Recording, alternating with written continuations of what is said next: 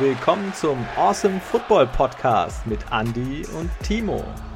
Playoff Special AFC. Awesomeness. Hallo und schönen guten Abend. Guten Abend zusammen.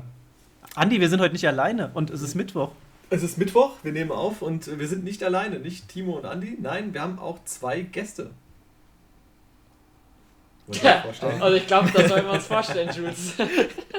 ja, Bene, du machst ja bei uns sonst meistens die Moderation. Uh, ich gebe dir da den Vortritt einmal. Ja, danke. Servus und habe die Ehre von meiner Seite aus. Bene vom Hude Germany Talk hier.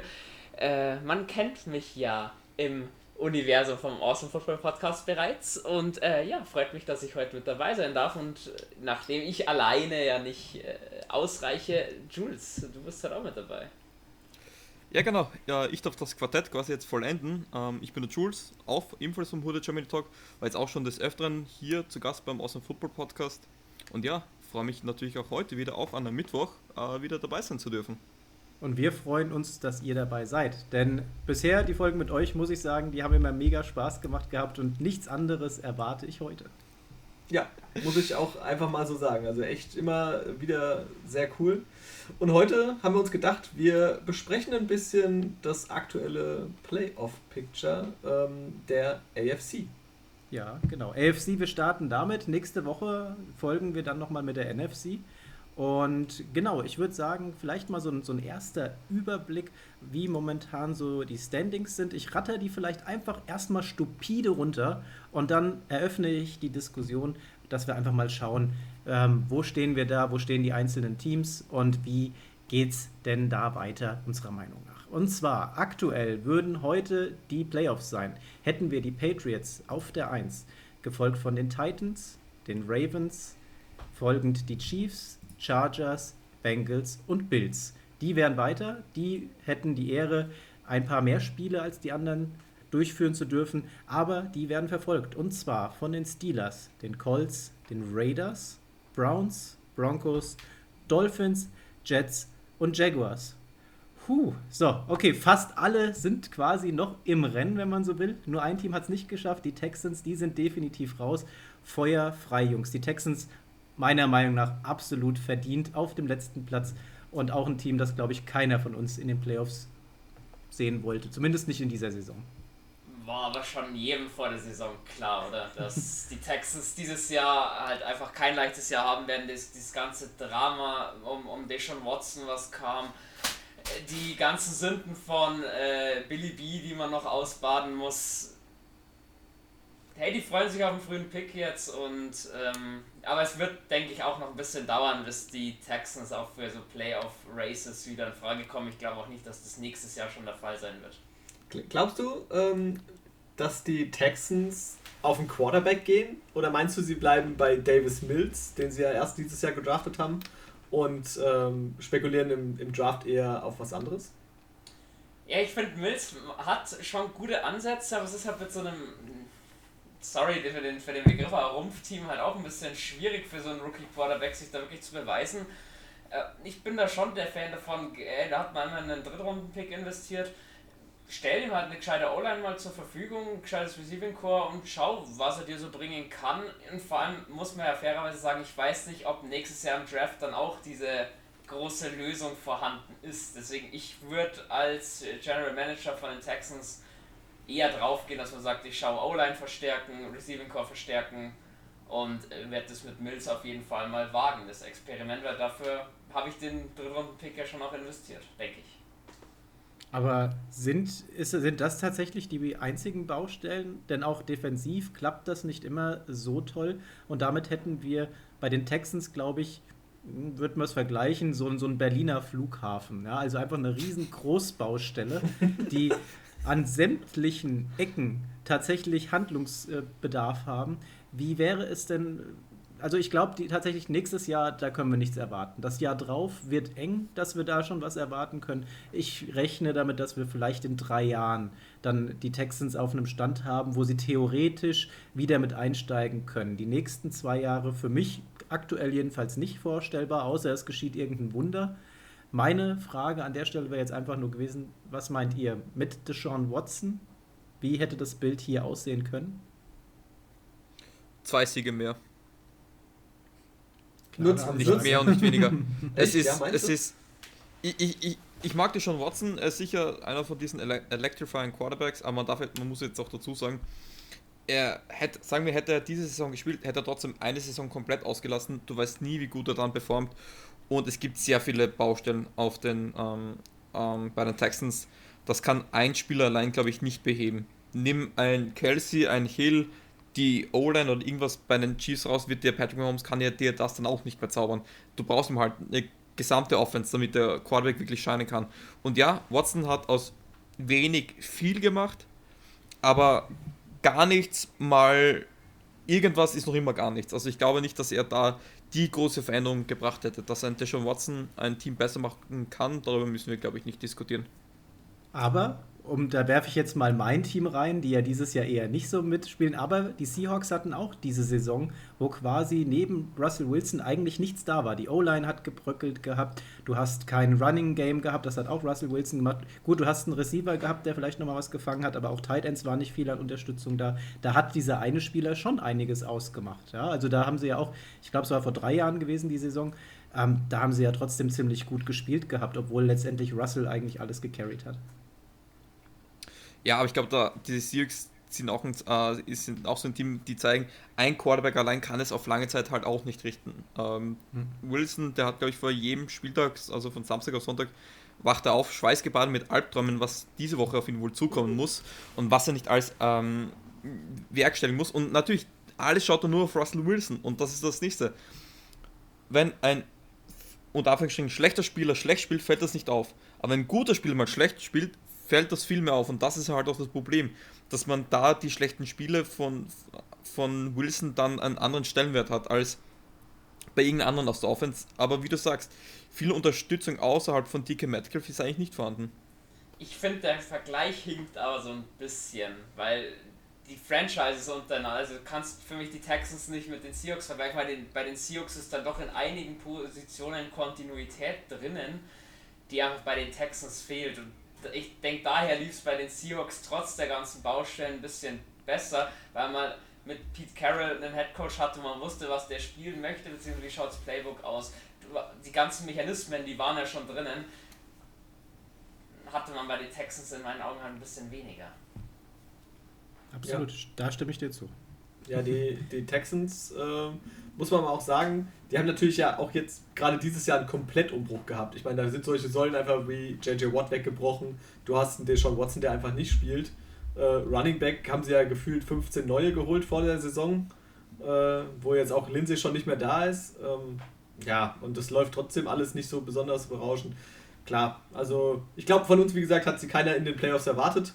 Und ich denke, damit können wir sie als erstes Team auch abhaken auf der Liste, glaube ich. Ich glaube, da ist auch keiner traurig drum, oder? Also, tut mir ja leid, aber tatsächlich das, was drafttechnisch war, wie die mit ihren Spielern umgehen, für mich zu Recht das erste Team, das raus ist. Wir Schauen wir doch mal auf die andere Seite der Spitze, oder? Denn da stehen aktuell die Patriots. Und die hätte, glaube ich, am Anfang der Saison keiner von uns zumindest so weit oben auf der Rechnung gehabt, oder?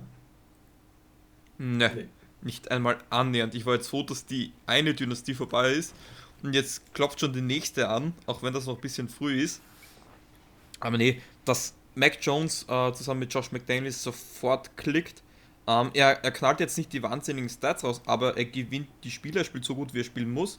Das, was er tun muss, das ist jetzt nicht viel, aber das, was er tun muss, tut er gut. Man darf nicht vergessen, er hat jetzt auch nicht so die mega Receiver. Er hat zwei gute Titans, die wurden aber die erste Hälfte der Saison de facto gar nicht eingesetzt. Also die Offense ist überraschend gut und die Defense erst. Ich glaube, es redet, äh, es wird zu wenig über die Defense gesprochen und wie gut Belichick da ihm halt doch immer ähm, fungiert und wie wichtig ihm halt ein, ein gutes Coaching noch immer ist. Ich glaube, das zeigen uns die Patriots einmal mehr. Ja, das ist echt äh, unglaublich gut. Also gerade du hast die Defense ja angesprochen. Ich glaube, der, der da richtig heraussticht, äh, ist Matt Judon, der uns, glaube ich, alle extrem überrascht. Ich meine, der kam ja von den Ravens. Äh, ich fand ihn zuletzt, er war gut, aber nicht so gut, wie er jetzt aktuell wieder spielt. Also das ist ja, der legt ja Rekordzahlen für seine persönlichen oder Bestwerte auf. Und Wahnsinn. Also wie der das Team auf diese Art und Weise richtig viel oder stark besser macht, ach, krass. Also ich bin äh, richtig geflasht, äh, dass die Patriots das so gut umsetzen. Ja, nicht nur das. Und man sieht ja auch, dass man ein Spiel auch mit zwei von drei Pässen für 19 Yards gewinnen kann. Ja, also das musst du ja auch nochmal hinkriegen. Klar, war ein verrücktes Spiel. Ich sag mal so, ich glaube, da will kein ähm, passliebender Quarterback gerne werfen bei so einem Wetter. Ähm, hat er dann jetzt auch nicht machen müssen. Da ist tatsächlich die Verstärkung dann eher über den Lauf gekommen und eben auch über die Defense. Ähm, war kein sehr punktelastiges Spiel, aber ich sag mal so, ein Spiel mit zwei von drei Passversuchen anzubringen, zu gewinnen, ist halt auch eine ordentliche Leistung. Ja? Und da merkt man schon den Stempel von Bill Belichick. Wenn du dem Coach folgst, der sagt, du wirfst jetzt halt erstmal kurze Pässe, wir etablieren jetzt erstmal ein Spiel, wo ich denke, das passt zu dir aktuell in deiner Form am besten und damit kann die ganze Mannschaft am besten umgehen. Ähm, und dann siehst du, der hält sich dran, Mac Jones, der macht keine überragende Performance, wobei wir jetzt auch schon, ich sag mal, die letzten zwei, drei Spiele hat sich das schon sichtlich geändert. Die Körperspannung auf dem Feld und das ganze Auftreten wirkt schon anders. Er fügt sich in dieses ganze System ein und die Patriots auf jeden Fall auf einem absolut krassen Aufwärtstrend, ganz im Gegensatz zu anderen Mannschaften.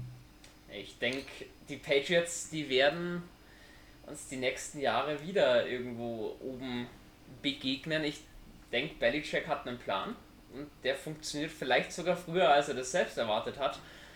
Absolut überraschend, aber ich finde, wie du sagst, dieser Belichick-Effekt, man hat es gesehen gegen die Bills, es war klar, es wird ein sehr runlastiges Game und es waren jetzt nicht die riesen Run-Spielzüge, die er gecallt hat, die rausgehauen wurden. Ich fand, von O-Line-Blocking-Schemes hat er sich immer wieder neu erfunden und hat da die Überraschungsmomente so ein bisschen rausgesogen. Also er ist nicht umsonst einer der besten Head Coaches und hat nicht umsonst, wie viele Ringe? Fünf?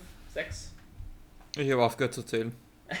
also, schon wahnsinnig. Ich glaube, wie gesagt, daran müssen, können wir uns jetzt wieder gewöhnen, dass die Patriots äh, in der AFC ein Wörtchen mitreden, wenn es um die Playoffs oder noch mehr geht. So ist es.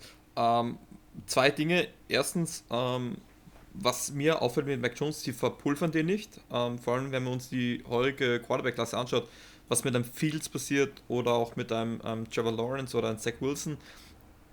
Man erwartet da einfach in der Situation zu viel. Die sind quasi ihre Stars in der Offense und oder in der gesamten Mannschaft und die müssen das jetzt reißen. Das ist einfach ähm, zu viel. Und wenn du dann noch eine wenig gut funktionierende ähm, Franchise hast, dann ist das Ganze noch schwieriger und bei den Patriots passiert das gar nicht. Der kommt rein, der weiß, was er zu tun hat und momentan kein bisschen mehr. Der vertraut zum Coach, der Coach vertraut ihn und das harmoniert. Also es fühlt sich so an, als würden die schon seit zehn Jahren zusammenspielen, de facto. Ähm, interessant da war ja der Tweet, äh, den man jetzt auf, ähm, den man da jetzt aufgesucht hat, ähm, dass Mac Jones noch nie Schnee gesehen hat vor einigen Jahren. Ähm, viel Spaß. Er wird im Januar wahrscheinlich des Öfteren Football spielen, äh, spielen müssen. Mal schauen, wie er damit klarkommen wird. Aber ja, sie machen alles richtig und ich glaube, dass Mac Jones die nächsten Jahre nur besser wird. Und da ist man jetzt halt in einer Situation, wo man jetzt wirklich ähm, spezifisch ähm, sich immer steigern kann. Man hat einen sehr guten Grundstock, die Harmonie stimmt und jetzt kannst du suchen. Ähm, ob, egal, sagst du, ist jetzt Born der Nummer 1 Receiver oder willst du dir jetzt einen neuen aus dem, aus dem Draft holen? Da hat man jetzt äh, unglaublich viele Möglichkeiten und deswegen sind jetzt schon eigentlich ähm, die Patriots wieder ein Team für die Zukunft, aus der jetzigen Situation zumindest heraus, oder? Und äh, ich denke mal, was da halt auch noch mit reinspielt, ist, dass in der AFC East die anderen Teams, von denen die Erwartungshaltung extrem hoch war, also ich schaue jetzt gerade mal in Richtung Bills, ja, die sind für mich sehr enttäuschend, muss ich sagen, von dem, was man gerade sieht, im Vergleich zu dem, was ich erwartet hätte nach dem Feuerwerk vom letzten Jahr. Ähm, und dann haben wir auch noch die Dolphins, die ich auch persönlich trotz Tour weiter oben gesehen hätte, als sie es aktuell sind. Ja, und ja, Bene muss schon wieder grinsen. Es tut mir leid, die Spitzen gegen Tour, der muss man sich dran gewöhnen. Das ist ähm, einfach nicht mein Quarterback und äh, deswegen, kriegt er, ja. deswegen kriegt er von mir auch äh, jedes Mal eine mitgegeben. Ich glaube tatsächlich, dass die Dolphins, und da hatte ich ja schon die ganze Zeit auf diesen Deshaun Watson äh, Trade äh, tatsächlich geschielt gehabt, das hätte sofort Impact in dieser Mannschaft. Denn da hast du dann die Schwachstelle meiner Meinung nach ausgemerzt und der Rest der Mannschaft würde meiner Meinung nach tendenziell dann schon mal ein gutes Stück besser spielen. Aber glaubst du, würde jetzt Woche 14, wenn es in der Theorie möglich wäre, uh, Watson kommt zu den Dolphins, glaubst du, dass er besser spielt als als Tour. Ein Quarterback, ich bin kein Fan von Tour, aber er hat jetzt die letzten Wochen eigentlich gar nicht so schlecht performt. Und ein Watson, der zwei, ich weiß nicht, ich, ich kann keinem Quarterback vertrauen, der zwei Jahre, äh, zwei Jahre lang äh, nicht in der Liga war. Ich kann denen einfach nicht vertrauen. Da, da ist zwar viel Talent dabei, aber wenn du zwei Jahre lang das Spiel selber nicht spielst, das kann ich mir nicht vorstellen, dass das noch immer dann so gut funktionieren kann. Kann sein, aber wie ist da deine Meinung dazu? Also ich hätte mir ja gewünscht gehabt, dass er Anfang der Saison irgendwie gekommen wäre. Ja, dass man ihn hätte spielen lassen, dann hätte er zwar auch seine Auszeit gehabt, aber da ist die Zeit noch nicht äh, so weit äh, vergangen dann am Ende des Tages. Jetzt stimme ich dir zu. Ich glaube, Woche 14, du stehst 6 und 7. Ähm, da wird es schwer, wenn du dann jemanden holst, der A, länger aus dem Spiel raus ist, der in dem System noch nicht gespielt hat, ähm, da die Connections noch zu finden, um das Ganze rumzureißen. Jetzt kannst du das quasi nicht mehr machen. Hättest du es Anfang der Saison geschafft, ihn zu holen, glaube ich schon, dass da Impact da gewesen wäre das Problem, was er dann ins Front Office halt von den Dolphins gehabt hätte, man hätte sich selbst eingestanden, der Pick Nummer 5 im letzten Jahr war voll für den Arsch. Und äh, ja, Tour hat in dem ersten Jahr jetzt nicht das geliefert, was man sich vielleicht erhofft hatte von dem Pick Nummer 5. Gerade äh, wenn man sich Herbert anschaut, der äh, als Nummer 6 Pick gegangen ist, der hat dann doch besser geliefert. Ihr dürft gleich alle. alle wollen was sagen, um Gottes Willen. Nee, aber die, meine, die Dolphins hatten dann gerade in, in diesjährigen Draft dann nochmal die Möglichkeit, sich zu verbessern, nochmal die Schwachstellen ein bisschen zu adressieren, haben sie gemacht. Hat auch dieses Jahr wieder gedauert mit Tour, bis er warm wurde, aber er kommt langsam, Leute. Ja, ich habe ich hab ihn tatsächlich jetzt in den letzten Wochen ja tatsächlich auch gelobt, ja, und das ist mir auch nicht immer leicht gefallen. Äh, aber er hat die Sache wirklich gut gemacht. Er hat natürlich das Problem, dass er jetzt an einem Justin Herbert gemessen wird, der letztes Jahr brutal abgeliefert hat und dieses Jahr auch mal seine Tiefen hat, aber überwiegend ja doch positiv in Erscheinung tritt. Und natürlich ist es schwierig, an so jemanden gemessen zu werden. Und genau das Gleiche, sorry, ich muss mal kurz zurückkommen auf Trevor Lawrence, was äh, Bene vorhin gesagt hatte, äh, Juice vorhin gesagt hat, ähm, dass Trevor Lawrence verheizt wird und äh, die anderen beiden auch, Justin Fields, Zach Wilson, aber auch die werden natürlich an der letzten Draft Class wieder auch mitgemessen. Und wenn du so einen geilen Typ hast wie Justin Herbert, ist es natürlich schwierig, da jetzt zu glänzen. Und dass die alle keine Wunderkinder sind, das sehen wir aktuell. Ja? Und die müssen auch in den Teams zurechtkommen. Ja, schwierig. Ich, ich finde es auch, Mac Jones wird da ein bisschen, klar, er spielt gut, aber er hat halt auch das beste Team vorgefunden gegen allen Erstrunden-Picks, Quarterback-Picks, die, die, die vom Bock gegangen sind wenn Mac Jones bei, äh, ja, bei den Jets gelandet wäre, dann würden wir jetzt nicht zwingend Mac Jones loben, weil ich glaube, da hätte der dieselben Probleme, die Zach Wilson hat. Das ist halt auch einfach. Wo, wo, wo landest du, wo kommst du hin? Das Glück musst du halt auch haben. Am Ende des Tages ist es halt der Fluch äh, der guten Leute, denn die landen dort, wo letztes Jahr viel nicht so gut gelaufen ist. Ne? Von daher, außer es gab halt noch Trades im Vorfeld, die dann vielleicht noch teuer verkauft werden. Ähm, ich sehe aber auch die Thematik, wir haben ja aus, der, äh, aus dem letzten Jahr nicht nur Herbert, sondern auch Burrow. Klar, der hatte sich verletzt, aber war auch auf einem wirklich guten Niveau, auf einem guten Weg vor seiner Verletzung und macht mir persönlich diese Saison auch mega viel Spaß. Wohingegen Zach Wilson tut mir so ein bisschen leid, weil er ist halt einfach bei den Jets und mir hat auch Sam Darnold bei den Jets leid getan. Ähm, bei Sam Darnold ist es so, dass ich zum Beispiel gedacht habe, okay, der kommt da raus, der kommt jetzt nach Carolina und das, da hat er endlich ein Team, da kann es funktionieren. Klappt nicht, also liegt es wohl nicht nur an den Jets ähm, sondern auch ähm, am Quarterback selbst. Äh, bei Zach Wilson wird man das jetzt noch sehen, wie sich das Ganze entwickelt, aber die Jungs, die werden jetzt halt reingeworfen ähm, und wenn du reingeworfen wirst und direkt spielen sollst, dann ist klar, dass ähm, du auch trotzdem an deiner Leistung gemessen wirst. Du hast einen gewissen Welpenschutz, aber überleg mal, Justin Herbert, letzte Saison, ja, der einfach fünf Minuten vor Spiel, da punktiert man einfach seinem Hauptquarterback die Lunge, ja, und dann sagt man so, mein Freund, jetzt äh, spielst du und er liefert sowas ab. Tut mir leid, ich kann da nicht aus meiner Haut, ja, ich muss das damit vergleichen, weil der Junge, äh, das war nicht mal geplant, die anderen wussten zumindest, ich werde starten. Er wurde einfach reingeworfen und liefert so ab, ja, und ähm, da ist es halt auch bei, kannst du auch die Jaguars letztendlich als Entschuldigung nehmen und so weiter. Aber man sieht ja trotzdem, dass die alle äh, ihre Problemchen haben. Klar, nicht mit den stärksten Teams und die Patriots, die haben ja aber auch nochmal einiges draufgelegt. Ja, die haben ja letzte Saison nicht so mega toll ausgesehen gehabt in Gänze. Und ähm, aber auch da wurde dann letztendlich in der, äh, in der Offseason genug investiert und genug geübt, sage ich mal, um diese Lücken zu schließen. Und da muss man einfach sagen, äh, da geht der Kredit definitiv an Bill Belichick. Gut, wollen wir mal auf die Nummer 2 schauen, denn da finde ich, gehört diese Mannschaft meiner Meinung nach nicht mehr hin. Ähm, die Titans aktuell auf der 2 und ohne Derrick Henry für mich ganz klar ähm, ein Ab Abwärtstrend. Und äh, wenn man da jemanden gegenübersetzt zum Vergleich, dann fallen mir zum Beispiel die Colts ein, die mir trotz Carson Wentz besser gefallen als ähm, jetzt aktuell die Titans ohne Derrick Henry. Ja, aber man muss auch mal dazu sagen, es fehlt ja nicht nur Derrick Henry, es fehlt auch Julio Jones, der als Nummer 1,5 Receiver geholt wurde. AJ Brown, Nummer 2. ähm, aber ähm, AJ Brown fehlt. So, und dann hast du natürlich die drei besten Spieler der Offense neben Tannehill sind weg. Und äh, wir haben letzte Folge auch über das Wide Receiving Corp der Titans gesprochen.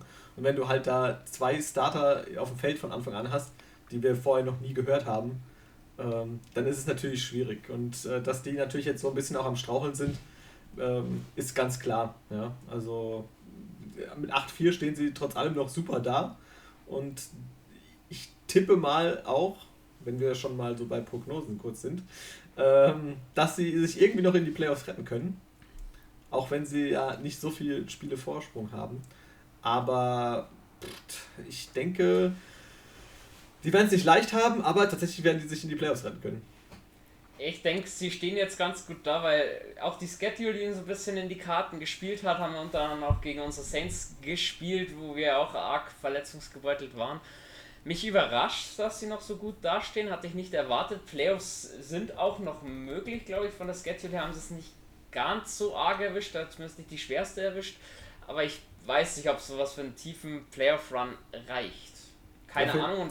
Aber man muss sagen, Julio Jones kannst du auch, wenn du ihn holst, für mich nicht eine ganze Saison einplanen, weil da weiß man spätestens irgendwie Woche 12, 13, 14 meldet sich der Hamstring und dann ist Feierabend. Das weiß man aber Julio Jones mittlerweile dann doch schon länger. Ähm, ja, es war eigentlich ziemlich eindeutig, dass nach der zweiten ähm, Niederlage der Colts gegen die Titans war es gefühlt eigentlich klar, wer die AFC South gewinnen wird. Und jetzt plötzlich sieht es ganz anders aus. Äh, Colts mit 7-6, wenn ich mich jetzt nicht ganz täusche, mit mhm. einem Mörderschwung. Für mich jetzt eigentlich hinter den Patriots das heißeste Team in der AFC, das nehme ich schon mal vor, auch vor den Chiefs oder Titans oder Bills. Ähm, und jetzt die Titans, ähm, ja, Hule, man muss es positiv sehen. 8-4, das wird dich wahrscheinlich in die Playoffs retten. Sie spielen noch gegen die Texans, äh, Dolphins, 49ers und, und Jaguars äh, und Steelers. Genau, ja. Äh, Steelers und Jaguars, genau, danke. Ähm, da, da sind viele machbare Gegner dabei und ich sage noch, also mit, mit 10, äh, 10, 7 ist man in den Playoffs, sage ich jetzt mal, und zwei Siege sind da definitiv noch drinnen. Ähm, Derrick Henry kommt bis dahin zurück, also für die Playoffs sollte er wieder fit sein. Äh, Julio Jones ist jetzt von der IR wieder unten. Ähm, das ist jetzt die Frage, will man es jetzt positiv oder negativ betrachten. Ähm, das hängt dann halt davon ab, wie, wie man zu den Titans steht wahrscheinlich. Aber ja, das Momentum ist definitiv bei den Colts und auch wenn Carsten Wentz ein bisschen noch die Wundertüte ist, ähm, spielt er keinen schlechten Football. Manchmal oder meistens, nicht immer. Ähm, und und ich glaube einfach, dass jetzt auch die AFC South nochmal richtig eng wird. Ähm, und, und dass da noch, ich glaube, das geht bis in die letzte Woche wahrscheinlich, dass da die Entscheidung gefallen wird und damit verbunden wahrscheinlich auch ähm, das Heimrecht für die, ähm, für die Wildcard. Also ich glaube, ähm, Platz 1 werden sich die Bills und die Patriots ausmachen mit Vorteil Patriots und da hinten ist alles offen und ja, es ist halt die Frage, wieso das bessere Team, wo das, oder vom Rekord her besser steht, wo das Momentum äh, nach unten geht oder eben halt das genaue Gegenteil. Ähm, werden jetzt auf die AFC South schauen und ich sehe da die Colts momentan eher im Vorteil als die Titans. Ja, mhm. also bei den, bei den Colts denke ich mal, da kann ich dir zustimmen. Sorry, Andy. Ja, ja, ja. dich mal ab. Ich habe auch gewunken. alles gut, alles gut. Mach einfach. äh, aber du hast jetzt gesagt, das machen die Patriots und die Bills dann am Ende unter sich aus. Sehr interessant, denn auch die Chiefs stehen jetzt 8-4. Und ja, die Offense ist noch nicht da, wo sie sein sollte, aber Andy und ich haben letzte Woche auch darüber gesprochen gehabt. Die stehen da, obwohl die Offense aktuell nicht performt. Und jetzt überleg mal, die Defense zeigt momentan wirklich einen mega Progress bei den Chiefs, meiner Meinung nach. Und wenn die jetzt in der Offense es schaffen, diese blöde Handbremse loszumachen, dann spielt da auf einmal eine mega komplette Mannschaft. Also darauf warte ich ja tendenziell noch. Ähm, ich bin jetzt da sehr, jetzt sehr mutig und sage, das ist das Maximum der Offense, das wir da sehen. Ich glaube nicht, dass wir da noch viel mehr sehen. Ich glaube, Mahomes Magic war mega, aber ich glaube nicht, dass das etwas ist, was du zehn Jahre lang in der NFL abliefern kannst. Und ich glaube, jetzt sehen wir so, wo die Kansas City Chiefs Offense wirklich ist. Sie versuchen immer diese Trickery, dieses immer was Neues, aber irgendwann geht ja das halt aus und irgendwann sind es dann halt die Basic Plays unter Anführungsstrichen, wenn man so einen komplexen Sport überhaupt als Basic bezeichnen kann. Mhm. Ähm, und ich glaube, das ist, sie sind eine sehr gute Offense, keine Frage. Sie haben einen sehr guten Tight End, sehr guten Receiver, auch gute Receiver-Tiefe, einen sehr guten Quarterback. Ähm, aber ich glaube, irgendwann ist, ist man da auch erschöpft an den Möglichkeiten, die man hat, ähm, um, um seine Offense so divers wie möglich zu gestalten. Ich glaube, da ist man jetzt ein bisschen am Zenit angekommen, glaube ich auch. Noch immer gut, aber man darf jetzt nicht mehr das an den Offenses von den letzten ein, zwei Jahren vergleichen, sage ich persönlich. Man weiß halt so ein bisschen, was kommt bei den Chiefs und was ihnen halt auch auf die Füße gefallen ist, eine komplett neue O-Line. Da leidet einiges drunter. Aber ich würde mich jetzt nicht so weit aus dem Fenster lehnen wie Jules und sagen, hm, das recht viel mehr brauchen wir jetzt von den Chiefs nicht erwarten. Ich glaube, Andy Reid ja auch einer der besten Head-Coaches, der lässt sich schon noch was einfallen, aber für mich sind die Chiefs definitiv so ein bisschen berechenbarer bzw. verwundbarer geworden. Auch einfach so eine O-Line einzuspielen, das kann auch mal nur vier, fünf Spiele dauern, es kann aber auch ein ganzes, äh, ein ganzes Jahr mal dauern, bis die wirklich komplett schön aufeinander abgestimmt sind. Deswegen sehe ich die Chiefs nicht als heißestes Eisen, wenn es dann äh, Richtung Championship Game vielleicht sogar geht. Aber über die Chiefs musst du reden und die musst du auch weiterhin auf dem Zettel haben. Das ist einfach so, wenn die in auf das Personal zurückgreifen können, was sie gerade haben. Ja, die Chiefs können sich ja auch nicht jedes Jahr neu erfinden in der Offense, ja? auch wenn sie das äh, teilweise natürlich müssen, weil sonst die, wie du gesagt hast, schon immer etwas ausrechenbarer sind. Aber äh, man muss auch sagen, dass die Chiefs jetzt gerade in den letzten Spielen, gerade in der Defense auch wieder deutlich stärker geworden sind. Anfangs der Saison war das ja der ganz große Schwachpunkt, dass die Defense überhaupt nicht überzeugen konnte. Und ähm, klar, die Offense hat funktioniert, aber auch die Defense hat ihre Plays gemacht und äh, so geholfen, dass die Chiefs jetzt tatsächlich aktuell auf Platz 4 stehen. Ja, also ähm, ganz wichtiger Beitrag. Du sagst es, sie stehen auf der 4. Wir haben die Patriots und Titans auf 1 und 2, Chiefs auf der 4. Dazwischen haben sich noch die Ravens festgesetzt gehabt aktuell. Die stehen auch 8-4 und äh, sind aktuell die Spitze der AFC North. Wie schätzt ihr denn die Ravens ein? Ach, Ganz Jules schwer. Abs Jules absolutes Lieblingsteam habe ich. Jules, deswegen dein Redepart zuerst, weil der wird, glaube ich, am, am längsten dauern. ich krieg so einen Hals. Ich, ich weiß nicht, auf ganz, ganz ehrlich, who the fuck sind die Baltimore Ravens? Ich weiß es nicht. Das ist ein Team, das jetzt gegen die Steelers verloren hat, das de facto eigentlich gegen die Lions verloren hat und gegen die Colts und das sich da bei beiden Spielen irgendwie durchgeschummelt hat und dann andere Top-Teams dafür komplett zerstören können. Ich weiß nicht, wer die Baltimore Ravens sind. Ich will mit so einer Mannschaft eigentlich nichts zu tun haben und schon gar nicht in den Playoffs, weil ich weiß nicht, das kann von 38 zu 3 Sieg bis zu 38 zu 3 Niederlage ist da de facto alles drinnen. Ähm, Lamar Jackson hast du natürlich einen, dieser Electrify, äh, so einen Electrifying Quarterback.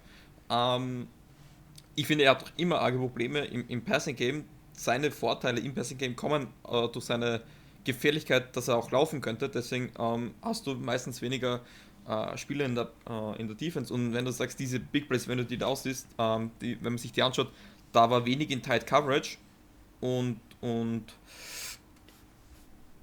helft mir weiter, ich, ich kenne mich wirklich nicht aus bei den Baltimore Ravens. Für mich ist das so ein typisches letztes Jahr 8 und 8 Team eigentlich. Achtmal spielen sie geil, achtmal spielen sie richtig beschissen. So kommt es zu mir für mich, äh, für mich zumindest vor. Aber zumindest, das, das möchte ich noch sagen, das macht ein Top-Team aus, auch beschissene Spiele gewinnen zu können. Das können die verdammt gut. Ja, und, und das, das, ist vielleicht dann auch in den Playoffs verdammt wichtig. Ja, das haben sie ja gezeigt in der Overtime. Ja, ich glaube, sie haben drei Spiele in der Overtime gewonnen. Ähm, und das muss man natürlich erstmal zum Ende hin überhaupt schaffen. Lama Jackson äh, ist immer für Top-Spiele gut, gerade was am Boden, äh, wenn es, ja, oder halt dann wirklich ein absolutes Flop-Spiel, so wie letzte Woche äh, wo er da äh, vier Interceptions geworfen hat, aber trotzdem noch das Spiel gewinnt. Ja? Also, ähm, ja. Ja, die, die, die Ravens tatsächlich mega schwer einzuschätzen. Also da tue ich mir auch die ganze Zeit schwer. meiner Meinung nach müssten die weiter unten stehen von dem, was wir gesehen haben. Sie wehren sich aber dagegen und das muss man ihnen dann auch wieder anrechnen, weil wir sehen andere Spiele, wo am Ende des Tages solche ja, Spiele, die auf der Kippe stehen, dann verloren werden. Ja, diese ganzen Overtime-Geschichten und so weiter. Das machen sie gut, das funktioniert irgendwie. Ähm, ich, ich tue mir da aber schwer. Wenn ich jetzt nämlich in der AFC North direkt vergleiche, dann feiere ich tatsächlich momentan eher Andys Bengals ab, weil die machen mir schon ziemlich viel Spaß, weil da habe ich als Zuschauer, da willst du ja auch ein bisschen mehr Action sehen. Und auch wenn es spannend ist, wenn so ein Spiel dann kurz vor knapp entschieden wird, aber so richtig befriedigend waren die Ergebnisse oft nicht. Das war mehr so, dass ihr gedacht habt, warum haben die das denn jetzt gewonnen? Ich verstehe ich nicht. So im Gesamtbild passt es nicht rein. Aber sie stehen 8-4, sie stehen aktuell an der Spitze und ähm, ich denke mal, mit, mit dem Schedule, was da noch aussteht, wir haben die Browns, die momentan eher im Abwärtstrend stehen, leider. Wir haben die Packers, die momentan einfach krass unterwegs sind. Die Rams, die wollen auf jeden Fall auch noch mal ein bisschen was reißen. Die Bengals, der Direktvergleich, ja, da wird es dann noch mal um die Wurst gehen. Und dann haben sie noch mal die Steelers. Also da sind ähm, mit den Browns und den Steelers, würde ich mal sagen, winnable Games dabei. Und damit haben sie schon mal zehn Siege auf dem Schedule. Und das sollte reichen, dass auch die Ravens mal wieder etwas weiterkommen. Und dann geht die Wundertüte in den Playoffs los. Ja, wie es halt seit Jahren so ist, ich finde die Ravens sind seit zwei, drei Jahren so wirklich nicht Fisch, nicht Fleisch. Du fragst dich zwischenzeitlich schon, was machen die eigentlich schon wieder da oben? Und in den Playoffs geht ihnen dann relativ schnell die Luft aus. Ich, ich finde halt auch da der Punkt, dieser Überraschungsmoment mit Lamar Jackson kann laufen, den kannst du halt mittlerweile auch nicht mehr so bringen und so solange Jackson halt immer noch seine Defizite im Passing Game hat, wird es in meinen Augen nie für den ganz großen Wurf reichen. Naja, immerhin ist er aber trotz allem schon mal, obwohl er diese Defizite hat, MVP geworden, ja. Und äh, war ja jetzt auch dieses Jahr ähm, immer wieder mal, gerade zu Beginn oder bis zur Mitte der Saison in Gesprächen, dass er da auch mit auf, den, äh, auf den Titel ein heißer Anwärter ist. Äh, hat ja auch gute Spiele dabei gehabt. Aber jetzt natürlich auch wieder ziemliche Grütze fabriziert, ja. Und sein Passing-Game ist ja tatsächlich besser geworden. Das müssen ja, wir, glaube ich, mal. Das schon. Es ist besser geworden, aber ich glaube doch immer, dass es nicht gut ist. Und ich glaube, dass seine Stärken aus dem Passing-Game, die ja vorhanden sind, aus der Gefahr seines Run-Games kommen kann. Dass er halt auch selber laufen kann. Die Defense, die Front 4, Front 7 muss ich da komplett anders einstellen. Und ich sehe dann halt, wie ich Big Plays, wo ihm halt der Tight auf 20 Yards de facto offen ist. Ähm, und, aber ja, wenn, wenn, hey, solange es funktioniert, funktioniert es. Und dass er, da kann er nicht so viel, dass sein Receiver wide open ist. Aber trotzdem, ich finde, das ist mir auch oft so, so das Knie spielt aber zu locker. Ich finde, das fällt mir bei manchen Quarterbacks auf, dass die sehr locker werfen. Auch bei mir, äh, bei uns selber, bei Trevor Simmons ist mir das sehr aufgefallen. Ähm, und das macht dann halt schon noch einen Unterschied, weil wenn dann mal Tight Coverage angesagt ist, äh, da musst du auch die Kugel mal rausknallen können. Ähm, ist auch nicht immer das angenehmste, aber ich, ich, ich weiß nicht, was ich zu Lama Jackson sagen soll. Er gewinnt die Spiele, er, er, er generiert Yards, aber ich denke mir, das ist keiner, der das. Ich weiß auch nicht, wie man da einen Vertrag aushandelt, weil ist das ein Typ, den du, der dir zehn Jahre lang so liefern kann? Ich glaube einfach nicht, dass die Ability da zehn Jahre lang vorhanden ist, weil du verbrennst dir damit auch dein Quarterback, wenn du einen hast, der dem halt auch viel läuft, weil das ist ihm halt verletzungsanfälliger. Muss nicht sein, aber kann sein. Um, ähm, und der MVP ist er damals sogar wahrscheinlich irgendwo auch zurecht geworden. Er war einfach electrifying. Nur als kleiner Vergleich: uh, Drew Brees wurde nie MVP. Ähm, deswegen würde ich ihn jetzt nicht zwingen, dass einen schlechten Quarterback einschätzen. Aber ja, ich glaube, über Lamar Jackson, da könnte man drei Stunden lang reden und man würde doch immer nicht genau wissen, was er eigentlich genau ist. Ich will auch nicht zu viel über ihn schimpfen, weil er wird besser. Ich glaube, er hat eine tolle Mentality. Und mal schauen, vielleicht wird er noch ein echter NFL-Pass aus ihm. ja, tut, Pro, tut darauf, mir leid, darauf das Prost, ich, darauf Prost. das konnte ich mir jetzt nicht verkneifen. Also tatsächlich muss ich sagen, Lamar Jackson, wenn er laufen kann, dann ist das schon eine krasse Waffe, ähm, denn die Beinarbeit ist super, aber der wird keine zehn Jahre auf diesem Tempo durchhalten können. Auch der wird irgendwann langsamer. Auf ihn kann man sich mehr einstellen. Er muss das Passspiel auf jeden Fall verbessern, wenn er noch lange dabei sein will, wie manch anderer. Und da kommt er nicht drum herum. Das ist, denke ich mal, so, wie es aussehen wird.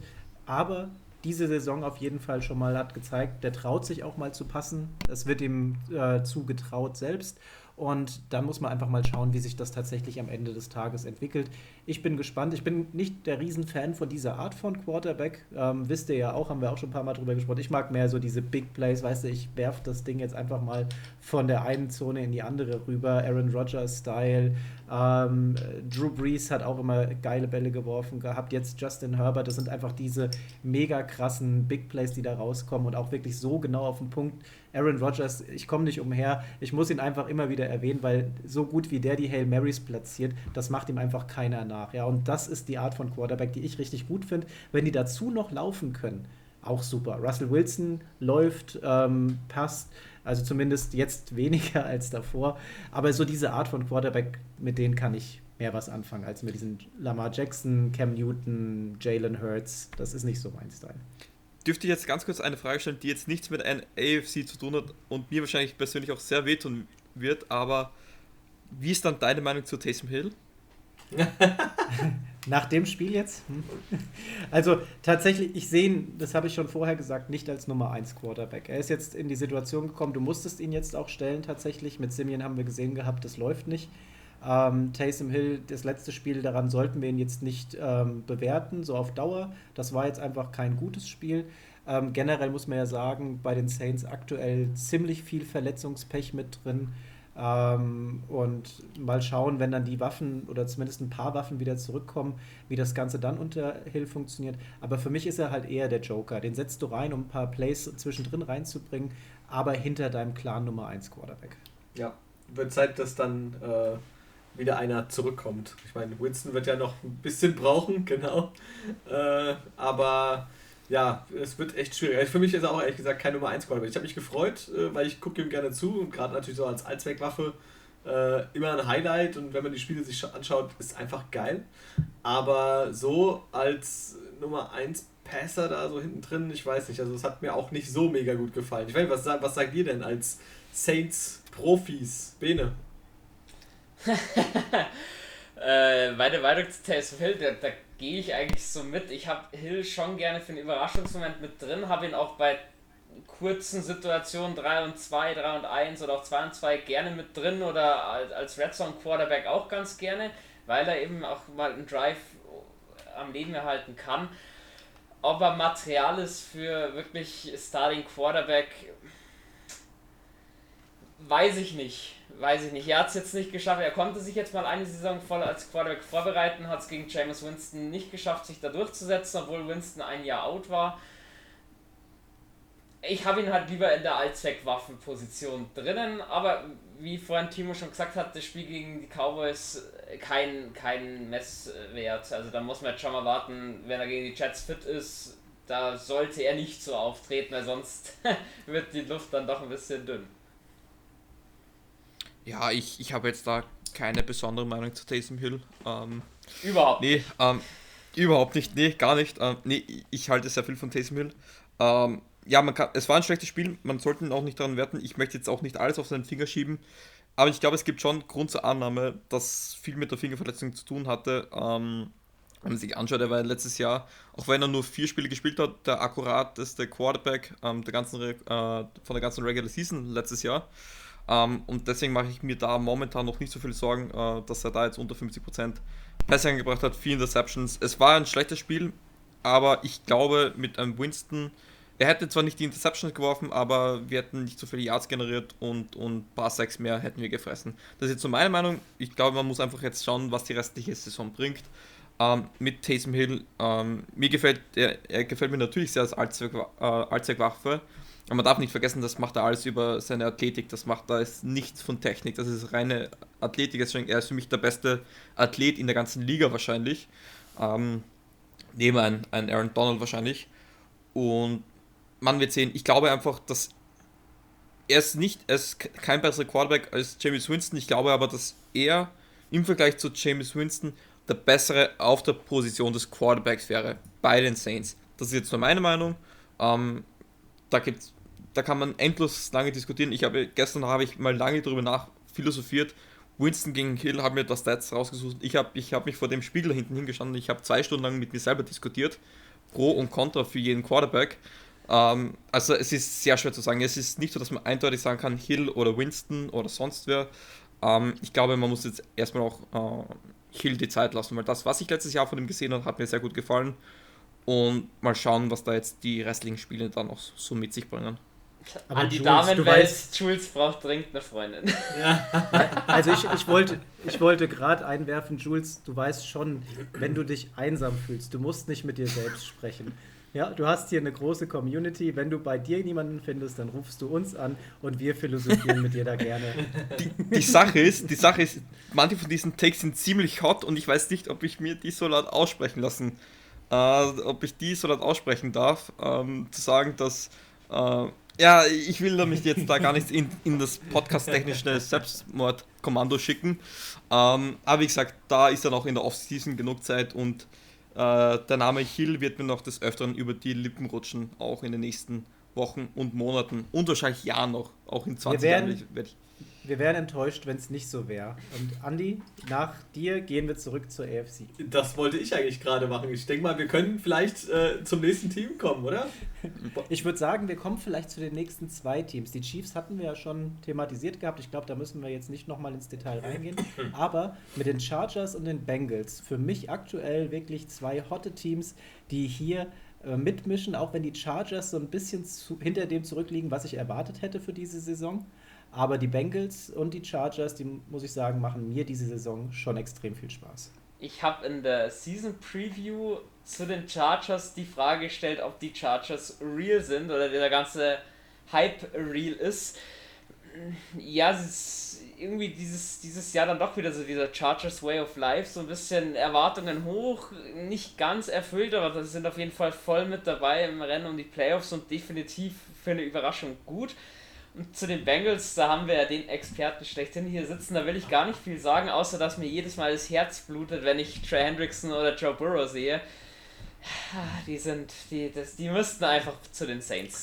Äh, da glaube ich, werden die besser aufgehoben. Jetzt an Andi ganz kurze Frage. Uh, Joe Brady wurde jetzt entlassen. Um, der ehemalige Spezi vom, vom, uh, von Burrow.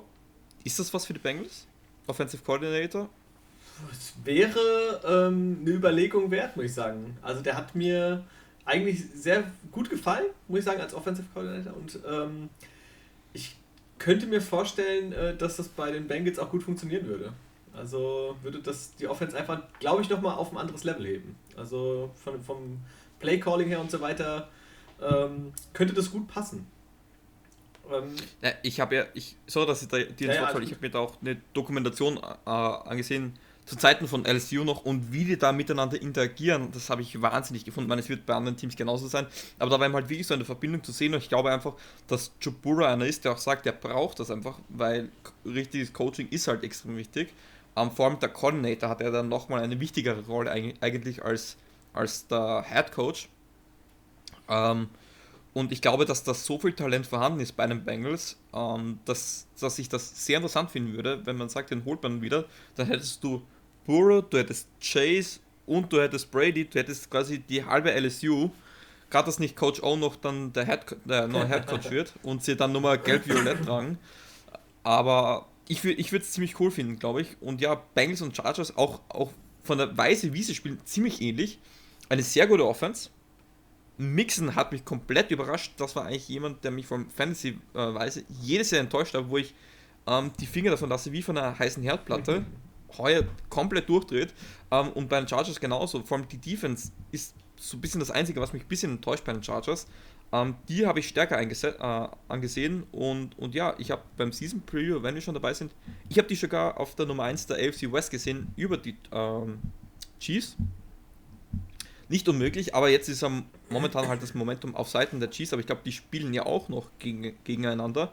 Bitte korrigiert mir, wenn ich da falsch liege. Und das ja, erste Duell haben ja auch. Ja. Und das erste Duell haben ja, glaube ich, auch die Chargers gewonnen. Also ich glaube, das Division-Sieg ist ja in der AFC West für alle vier Teams sogar noch offen.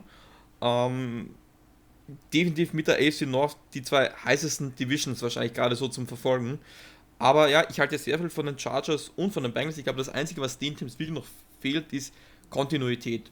Und das klingt jetzt blöd, die müssen eben halt auch das Siegen wieder lernen. Die hatten jetzt die letzten Jahre, waren dort eher semi-erfolgreich. Äh, jetzt hat man so die ersten Jahre, wo es geil läuft. Man hat mit Herbert und Burrow zwei gute Quarterbacks, zwei sehr gute Running Backs mit Eckler und Mixon, sehr gute Receiver mit Allen und, und, und Jamar Chase. Und generell der Receiving Core ist bei beiden gut und auch die Defense. Chargers haben eine gute Defense, das weiß man. Ähm, Bengals ist jetzt wieder jetzt langsam immer besser, finde ich. Die generieren jetzt langsam auch die Plays. Und ich glaube, wir können zumindest darauf einig sein, dass die Zukunft beider Teams mehr als rosig aussehen wird. Also, wenn das vielleicht jetzt irgendwer hört und er weiß noch nicht, welches NFL-Team er unterstützen sollte, Chargers und Bengals ist da, glaube ich, schon so ein heißer Kandidat, glaube ich, oder? Ja. Chargers, Bengals, absolut. Junges, junges dynamisches Team unter der Führung von einem jungen, jeweils jungen Quarterback und ähm, gefühlt also auf jeden Fall jede Menge Spaß. Auch wenn zwischendrin mal so kurz die Synergie zwischen äh, Burrow und Chase verschwunden war in dem einen Spiel. Ne? Ähm, am Ende wurde ja dann trotzdem wieder darauf vertraut, dass er die Bälle fängt. Und ähm, die beiden Teams tatsächlich, ähm, da hat sich der Andy schon bevor der Hype angefangen hat, eher für die Bengals interessiert gehabt. Damals, glaube ich, war es äh, AJ Green, der dich dazu. AJ, AJ Green, Signature Player in Fantasy. Ja, von ja. daher, und so ist er letztendlich da reingekommen und ähm, da kann man definitiv sagen, kein Bandwagon-Fan an der Stelle. Und die beiden Teams, wie du sagst, für Einsteiger auf jeden Fall gut. Aber es soll ja auch Leute geben, die sich für Football jetzt neu interessieren und dann die Jets als Team wählen. Also denen kann man alles sagen. Die haben, die haben eher so masochistische Neigungen anscheinend. Ja. Ja, oder sind einfach Doug Heffernan-Fans. Genau, richtig. Ja. Duck and carry, Duck and carry, Duck and carry, Duck and carry. Aber Man, man, muss sagen, äh, das große Problem bei den Bengals eigentlich, ich meine, die Offense funktioniert in den meisten Fällen ja wirklich gut. Aber das große Problem sind in den letzten Wochen eindeutig die vielen Turnover. Und das war ja jetzt auch am vergangenen Spieltag gegen die Chargers wieder dieses ganz große Problem.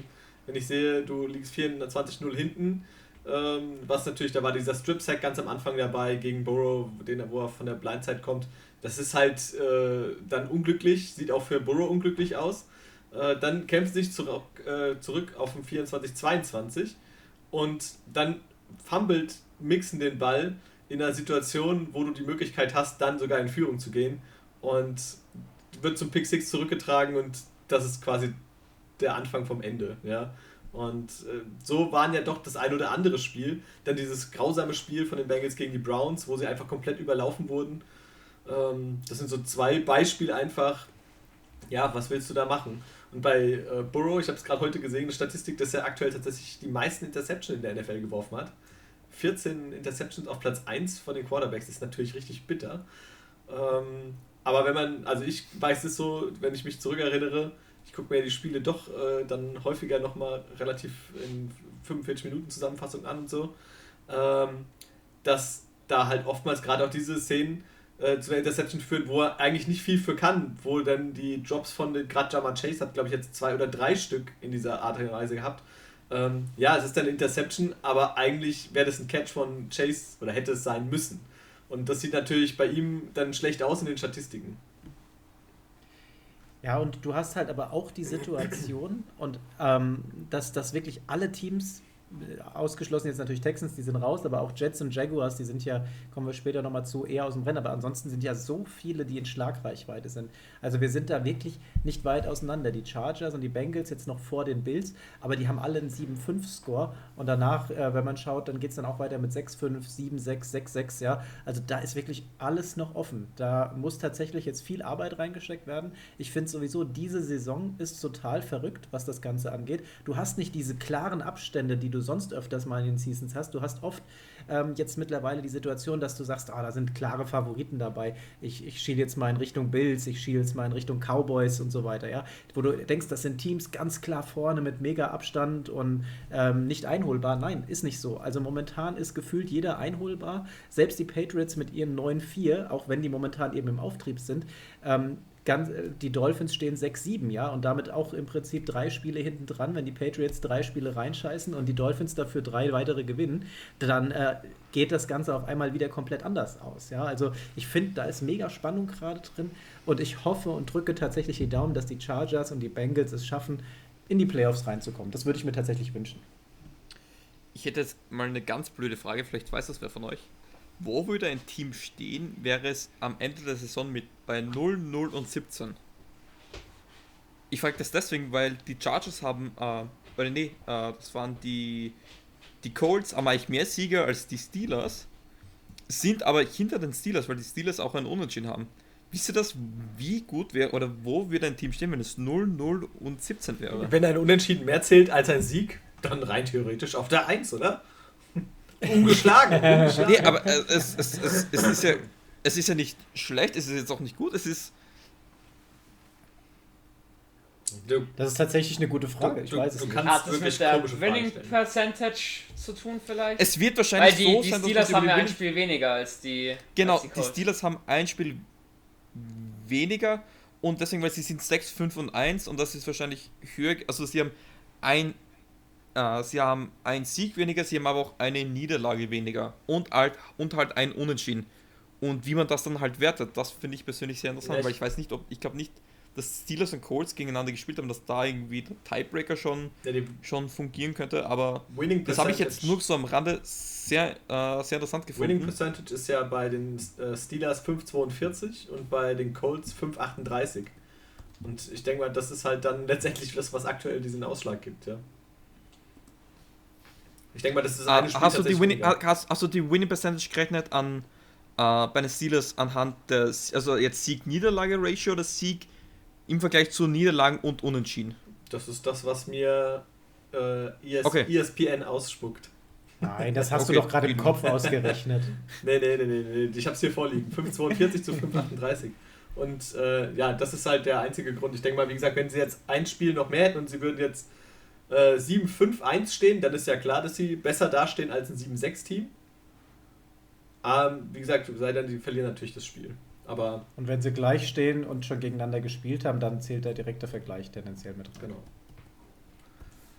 Nee, hat mich Ja, nur interessiert, ähm, Ja, 0-0-17 wird es so schnell auch Gott sei Dank nicht geben. ich glaube auch. Es sei denn, die, die Lions bauen irgendeinen Blödsinn, aber ähm, nee, hat, hat mich jetzt nur so am Rande interessi äh, interessiert. Be äh, bevor wir jetzt zum nächsten Team springen, ich würde gerne noch mal kurz auf den, äh, weil ich halt auch gerade nach den Bengals geschaut hatte, äh, auch einfach auf das Restprogramm der Bengals gucken. Und ich glaube, das macht es relativ schwierig auch für sie in die Playoffs zu kommen. Ich glaube, das ist von den Top-Teams wirklich, die da oben sind, finde ich, äh, mit das Schwerste. Weil, wenn man sich überlegt, die 49ers, die jetzt als nächstes kommen, sind eigentlich auch nicht gerade schlecht unterwegs. Äh, Broncos okay, aber gegen die Ravens könnte es schon wieder schwierig sein. Ge äh, gegen die Chiefs wird es schwierig und gegen die Browns, wo sie richtig auf die Mütze bekommen haben, wird es auch wahrscheinlich nochmal schwer. Also, äh, wenn sie zwei Spiele aus den fünf gewinnen, finde ich, ist das eigentlich dann eine gute Leistung. Und mit 9-5, äh, mit, mit, mit äh, 9-8 musst du dann schon überlegen äh, und hoffen, dass das alles so funktioniert, ja. Sie müssen halt die Geschenke, wenn ihnen welche gemacht werden sollten, nutzen. Wenn ich mich ans Packers-Game zurückerinnere, wo ja wirklich die Packers gemeint haben, hier, jetzt gewinnt es doch endlich, jetzt Crosby. macht doch ganz Crosby einfach, Max, gemeint. Max Crosby gemeint hat, ja. Äh, Ich war der Einzige, der auf die. Bengals getippt hat. Alle haben gesagt, ich bin der größte Vollidiot, weil ich auf die Bengals tippe und dann lasst mich der verdammte Kicker so hängen. Der Einzige, der mich an, mich- an mich geglaubt hat in dem Spiel, war Mason Crosby, der äh, 10.000 Field Goals verkickt hat, extra für mich. Ach Ja, der hat Gott, einfach gesehen, dass, der hat einfach gesehen, dass du äh, tatsächlich da ein Believer bist, ja, und hat gesagt, für dich, Jules, da Ja, genau. ich jetzt mal mein Team voll in die Pfanne.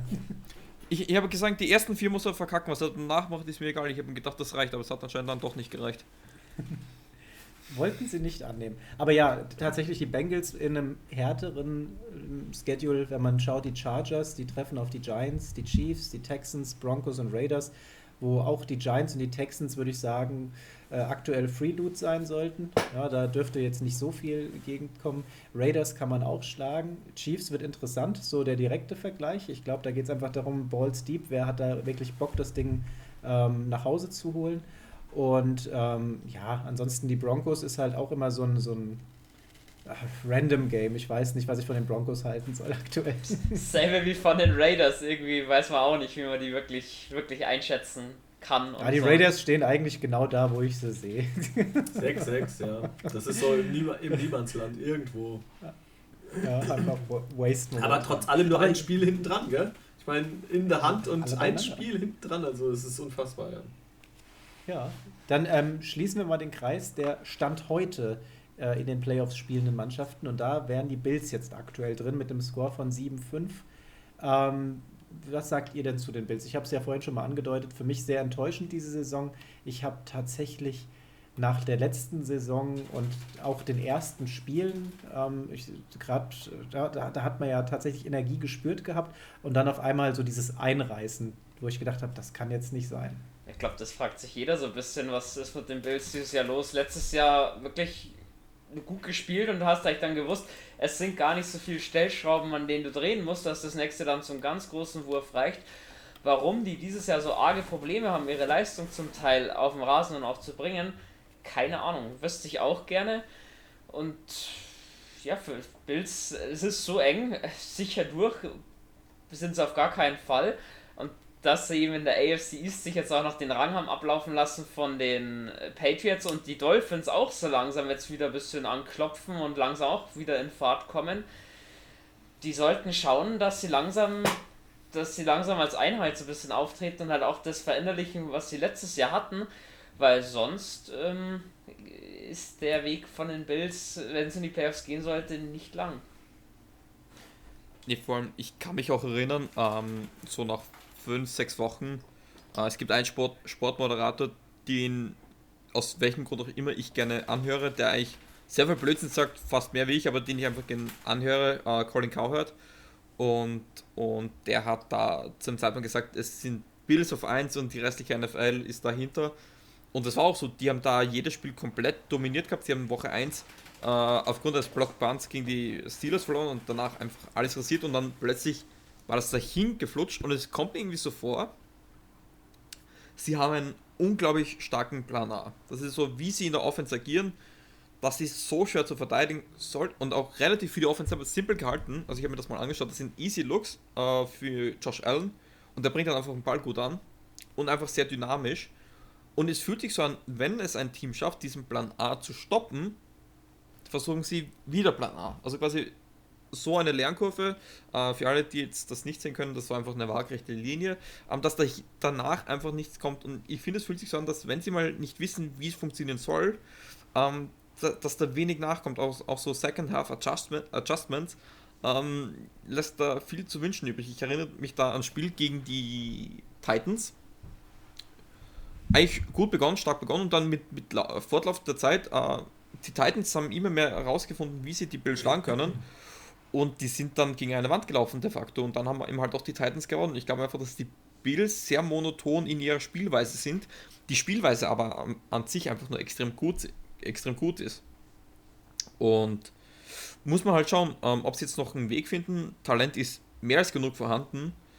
Ähm, aber jetzt das Spiel gegen die Patriots ein ganz chaotisches, haben sie dann auch über den Boden vor allem verloren.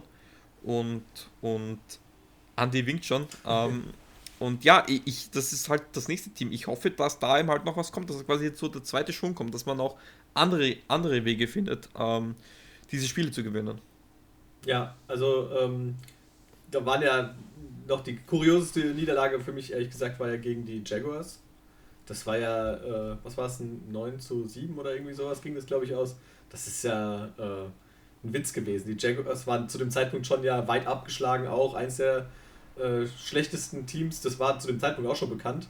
Ähm, und dann lassen sich die Bills, die bis zu dem Zeitpunkt eigentlich ja wirklich äh, die meiste Zeit gut unterwegs waren, wirklich äh, in so, so auf dieses Niveau runterziehen und verlieren dieses Spiel auch noch. Also war sehr merkwürdig. Und man hat auch bei denen tatsächlich immer so ein bisschen das Gefühl, dass die nur diese ein, diesen einen Gameplan haben entweder es funktioniert, ja, dann schießen sie alles weg. Äh, wir haben ja auch irgendwie dieses eine Spiel, was sie so hoch gewonnen hatten, zu null, glaube ich. Einen richtigen äh, Shut Etliche waren da ja. dabei. Äh, und dann hast du dann wieder auf der anderen Seite dieses, wo einfach nichts funktioniert. Ja, dann sind sie so limitiert und Josh Allen äh, kann nicht wirklich groß dann glänzen. Die Receiver können nicht glänzen, äh, Laufspiel funktioniert nicht. Hatten sie auch mal jetzt Probleme dann mit Zach Moss. Ähm, Devin Singletary, das funktioniert alles nicht so, wie das vielleicht auch gerade am Anfang der Saison oder gerade auch zum letzten, zur, zum Ende letzter Saison so funktioniert hat.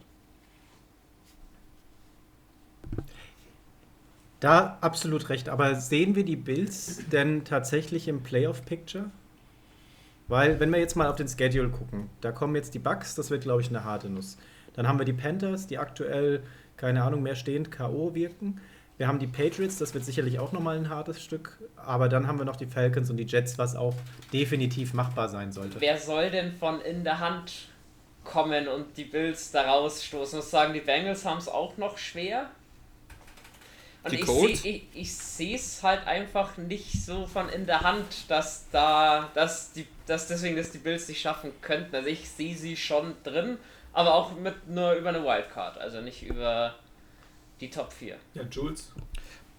Man muss dazu sagen, die Bills, die Chargers und die Bengals haben denselben Rekord ähm, und haben noch ihre Bye-Week vor sich. Ähm, sie haben gleich viele Siege, alle wie die Colts. Und ich sage einfach, von den vier Teams haben die Colts das beste Momentum. Deswegen glaube ich, dass die äh, mit, dem, äh, mit den Playoffs, ähm, dass die die noch erreichen werden. Dahinter wird es definitiv ähm, eng zwischen den anderen drei und ich sage, da ist niemand sicher. Und jetzt geht es mal wie ich um Performance. Ähm, Chargers, glaube ich, die könnten jetzt, die haben jetzt wieder so einen leichten Aufwärtstrend. Ähm, und auch die Bengals, glaube ich, dass die jetzt einfach sich besser reinfinden. Jetzt ist halt die Frage, können die Bills ähm, wieder in alte Spur reinfinden, weil man darf nicht vergessen, da waren jetzt in den letzten, also die haben, wenn ich mich nicht täusche, aus den letzten fünf Wochen einen Negative Record. Korrigiert mich, wenn ich falsch liege. Ähm, ja. Und ich glaube einfach, dass da jetzt einfach das Momentum wieder kommen muss. Es sind viele schlagbare Gegner dabei, aber Bills sind halt eine Wundertüte. Du weißt nicht, was du jede Woche von den Bills erwarten kannst. Ob die da jetzt drüber fahren, ob das ein enges Spiel wird, ob sie abgeschlachtet werden, es ist de facto alles möglich. Und egal wer der Gegner ist. Ja, es war jetzt so dieser Knacks, der kam beim Jaguar-Spiel. Jetzt lass sie die Bugs schlagen und vielleicht geht es ja dann auch wieder bergauf. Also, ich, das Potenzial ist auf jeden Fall da und mich wird's. Also, ich will nicht wissen, was passiert, wenn die Bills dieses Jahr die Playoffs nicht schaffen. Ich glaube, da müssen sich einige warm anziehen. Das ist dann doch das Mindeste, was man erwartet. Viele Tränen, oder? Ja, also ich glaube aber tatsächlich auch, dass die Bills definitiv die Playoffs schaffen. Also, das ist von den letzten drei Teams die es aktuell, die sicher sind, also Chargers, Bengals und Bills, äh, sind die Bills tatsächlich für mich trotz allem äh, der, der äh, das Team, das das für mich persönlich am sichersten schafft. Ja. Ähm, es spielen ja auch die Bills gegen die Patriots nochmal und wenn jetzt die Bills in schon kommen, dann ist plötzlich auch der AFC-Titel wieder in Reichweite. Da ist nicht viel Unterschied. Also das ist, es ist so eng, es ist gerne das komplette Jahr in der ganzen NFL ist de facto gaga ähm, weil jede Woche gibt es neue Überraschungen. Ähm, die einzige Kontinuität ist, glaube ich, dass Extrapunkte noch und nöcher verschossen werden. Ähm, also die Bills ist, glaube ich, von Platz 1 bis kommen nicht in die Playoffs, alles möglich. Das ist dann doppelt bitter, wenn du nicht in die Playoffs kommst und trotzdem einen beschissenen Pick hast. Ja, also ich sag mal so, ich glaube, man muss das von zwei Seiten sehen. Du hast einmal tatsächlich das Potenzial, das in den Mannschaften schlummert, die da jetzt äh, quasi so die, in, diesem, in diesem mittleren Bereich sind. Und da sehe ich es wieder, Andi. Also im Prinzip von den Mannschaften das Potenzial, da sind die Bills, glaube ich, unangefochten ganz oben mit dabei. Die haben letztes Jahr gezeigt, was sie abliefern können. Das klappt dieses Jahr noch nicht. Und wenn die es schaffen, tatsächlich endlich mal aus diesem Straucheln rauszukommen, dann geht es da ganz nach oben. Auf der anderen Seite, wenn die eben es nicht schaffen, aus diesem Vorn tief rauszukommen, dann sehen wir in der Hand Colts, die aktuell Bock haben. Wir sehen Dolphins, die mit ihrer Winning Streak gerade auch zeigen, äh, in welche Richtung sie gehen wollen. Also da müssen sie tatsächlich schauen, dass sie dann auch ihre, ihre Spiele gewinnen. Ich, wie gesagt, das Spiel gegen die Bucks, das wird, glaube ich, ein harter Klumpen. Da kann man noch nicht so viel von erwarten, weil die Bucks einfach mega krass unterwegs sind aktuell. Und auch die gefühlt noch nicht ähm, auf Vollgas spielen, meiner Meinung nach. Tom Brady entfaltet eigentlich erst sein ganzes Potenzial, sobald er in den Playoffs steht. Und ähm, da will er auf jeden Fall hin, das wird er sich nicht wegnehmen lassen und auch das Team hat da keinen Bock drauf, sich das wegnehmen zu lassen. Von daher, die werden es den Bills schon schwer machen und wollen natürlich dann auch gleich nochmal einen Dämpfer verpassen und zeigen, hier passt mal auf, ihr seid in der vergangenen Saison eine so brachiale Scoring Offense gewesen. Ähm, unsere Defense zieht euch den Zahn und zwar mal gewaltig. Ne? Ähm, und wie gesagt, danach die Colts, die äh, Dolphins sehe ich auch wirklich im Kommen ähm, Browns aktuell auch eher so in der Abwärtsspirale, aber da kommen wir ja gleich noch hin. Aber ähm, du, du meintest es ja auch schon, wir haben es ja vorhin auch schon gesagt, alle so dicht beieinander, da kann alles noch möglich sein. Und ich glaube, es ist wirklich so ein, so ein Mindset, um das es hier geht. Wenn die Bills es schaffen, ihre Blockade im Kopf zu lösen, dann sollten die eigentlich in die Playoffs reinkommen. Gut. Zustimmung. Ja, ja. Schweigen heißt Zustimmung. Schweigen heißt Zustimmung. So, wir haben eine Stunde schon gesprochen. Ich würde sagen, wir geben jetzt noch mal ein bisschen Gas und schauen uns jetzt die Teams in der Hand an. Und das erste Team, das sich da gerade einreiht, sind, warum auch immer, die Steelers. 6-5-1 stehen die. Und äh, es ist irgendwie ja, ein bisschen kurios. Also jeder spricht über den äh, zum Ende der Saison zurücktretenden Big Ben, der kaum mehr wie ein äh, Profisportler wirkt. Ähm, also teilweise wirklich ja kurios, auch wie schlecht das aussah. Ja? Trotz allem stehen sie 6-5-1 und aktuell positiv. Ja? Also ähm, klar, ja, sie haben ein Spiel weniger, äh, aber da ist auch noch alles möglich bei den Steelers. Also ich, ich wäre zwar überrascht, wenn sie es in die Playoffs schaffen, aber aktuell dieses Jahr ist alles möglich in der NFL. Und warum nicht? Dann sind die Steelers mit Big Ben doch nochmal in den Playoffs. Er schafft es in den Super Bowl. Warum nicht? ja, jetzt, jetzt, jetzt wir etwas Soll ich, ich sehe das richtig, mit dem Rollator kommt er langsam aufs Feld und währenddessen ist da 45 oder wie alt auch immer Tom Brady ist und schaut aus wie 20, isst sein Avocado-Eis und, äh, und dann. Wenn's, wenn, wenn, wenn Steelers gegen Bucks in den Playoffs ist, halte ich sowieso für alles möglich. Auch dass Ben Roethlisberger für über 100 Yards läuft in diesem Spiel, da halte ich dann für alles möglich. Aber, Aber ich glaube einfach. Ja? Das, ich wollte nur ganz kurz auf die Frage von Andy, warum nicht? Ja, weil es nicht verdient wäre. Schau dir, schau dir doch einfach mal an, wie die Steelers spielen aktuell. Ganz ehrlich, da zieht es mir sämtliche Football-Szenen nach oben. Das ist einfach grausam, es macht keinen Spaß. Und wie die überhaupt sechs Spiele gewinnen konnten, das ergibt sich mir nicht. Denn da läuft ja gar nichts, außer Najee Harris, der tatsächlich ein guter Pick war. Aber ansonsten ist in dem Team aktuell ja nicht so viel los. Und es macht absolut keinen Spaß, dazu zu schauen. Ich weiß nicht, ich kann mich an kein Spiel erinnern, wo ich gesagt habe, oh, geil, Steelers. Das hat jetzt mir richtig Spaß gemacht, euch zuzugucken. Da hast du ich echt einen Punkt getroffen, was ich auch nicht verstehe. Was macht Mike Tomlinson denn jetzt so groß anders? Weil ich meine, ja, Big Ben, das eine Jahr war es jetzt noch nötig, aus Cap-Gründen auf jeden Fall. Aber sonst, die Waffen sind eigentlich ähnlich gleich geblieben. Aber ich finde irgendwie, seitdem dann letztes Jahr die Steelers klar war, dass sie ihre perfekte Saison nicht mehr schaffen, ab diesem Punkt ging es nur noch bergab. Und dann auch Mike Tomlinson den Vertrag noch zu geben, wieder zu verlängern auch. Ob sich das nicht am Ende recht klar weiß man nie, aber das Take gehe ich absolut mit Steelers in den Playoffs stand jetzt. Das wäre sowas von unverdient, weil es so ein kreisliger Football ist, den sie spielen. Wer will ich dazu? Ich kann gar nichts sagen. Vielleicht schmollen die Spieler auch noch, weil TikTok auf dem Gelände gesperrt wurde. Man weiß es nicht. Ich, ich, ich würde sagen, dass der TikTok-Kanal und, und Twitter-Feed von Juju Smith-Schuster und Chase Claypool ist wahrscheinlich das attraktivste noch von den Steelers. Ähm, ich habe gerade vergessen, die waren letztes Jahr 11 und 0. Ja. Wie können diese Steelers ähm, 11 und 0 letztes Jahr gewesen sein? Das hat man sich teilweise auch letztes Jahr schon gefragt gehabt. Ähm, ja, ich glaube einfach, dass, dass Mike Tomlin da einfach ein, ein trotzdem sehr guter Coach ist. Ähm, und man hat es auch gesehen in einem, ich weiß nicht, ob es, also in den Spielen, wo Rattlesberg nicht gespielt hat, hat es ja noch schlimmer ausgesehen. Ja. Ähm, aber es ist halt die Offense mit, mit Ben Rattlesberg, er schaut unsexy aus. Die Defense ist richtig geil. Ich liebe TJ Watt. Ich, ich, der ist so genau das Gegenteil davon. Der bringt so diese Dynamik mit. Und dann siehst du Ben Rattlesberger und denkst dir, die machen beide denselben Sport. Und, und das ist halt irgendwo das Schöne an Football, aber wie, wie du sagst, es wäre irgendwie komisch und wahrscheinlich dem Sport nicht wirklich sehr, sehr schmeichelhaft, wenn du sagst, du so ein Team, das so spielt in den Playoffs. Aber man, man hat dann Vergleich gehabt. Ravens, das Electrifying Team mit Lamar Jackson, wo du nicht weißt, was immer passiert, das haben gewonnen. Auch teilweise eine absolute Shitshow ähm, mit 20.000 Flaggen gefühlt, aber auch das funktioniert. Also äh, es funktioniert und ich, wahrscheinlich wissen die Steelers selber nicht mal, wieso es funktioniert. Wahrscheinlich wollten die eigentlich tanken und sind voll im Playoff-Rennen. Tja, läuft bei ihnen. äh, ja, aber jetzt mal ganz, äh, ganz, ganz im Ernst, wer soll dann bitte der Nachfolger von Big Ben werden? Also aus den eigenen Reihen, äh, ob das jetzt ein Dwayne Haskins oder ein Mason Rudolph ist, äh, sorry, aber ich glaube nicht, dass das die, die Zukunft ist, oder? Was, mein, was meinst du? Jimmy, Jimmy G. Uh, sag ich. Jimmy G. Ich, ich sag Aaron Rodgers. Mein Tipp. die Zukunft in Anführungsstrichen, gell? Ich meine, äh, für die nächsten drei Jahre. Also Jimmy G tatsächlich wäre eine Option, wobei der eine Option bei vielen Teams ist. Ne? Er ist halt nicht. Nicht bei den 49ers gefühlt. Nee, da nicht. Also das, sie haben ja schon gesagt gehabt, sie wollen jetzt ihm quasi seinen Marktwert noch ein bisschen erhöhen, weil sie dann am Ende des Tages für ihn ein bisschen Cash haben wollen.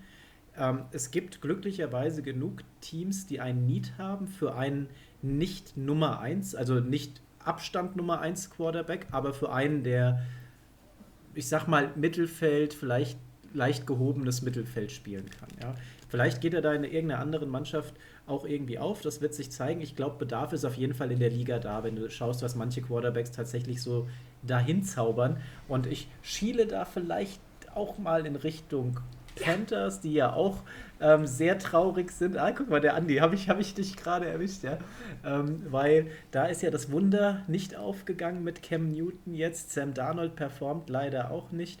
Ähm, da könnte es am Cash dann tatsächlich liegen. Aber das ist jetzt nur eine Mannschaft von vielen. Ich glaube, dass wir tatsächlich, schauen wir mal nach Washington zum Beispiel. Tyler Heinecke ist zwar richtig, also ich mag den, aber ich glaube nicht, dass der diese Mannschaft komplett nach vorne tragen kann. Der hat, der hat einen gewissen Spirit, der hat einen Kämpfergeist, der hat auch ein paar Spielzüge und, und Spielstile gezeigt, wo ich sagte, ah ja, da, da ist Potenzial, aber ob er das tatsächlich ausbauen kann, weiß ich nicht.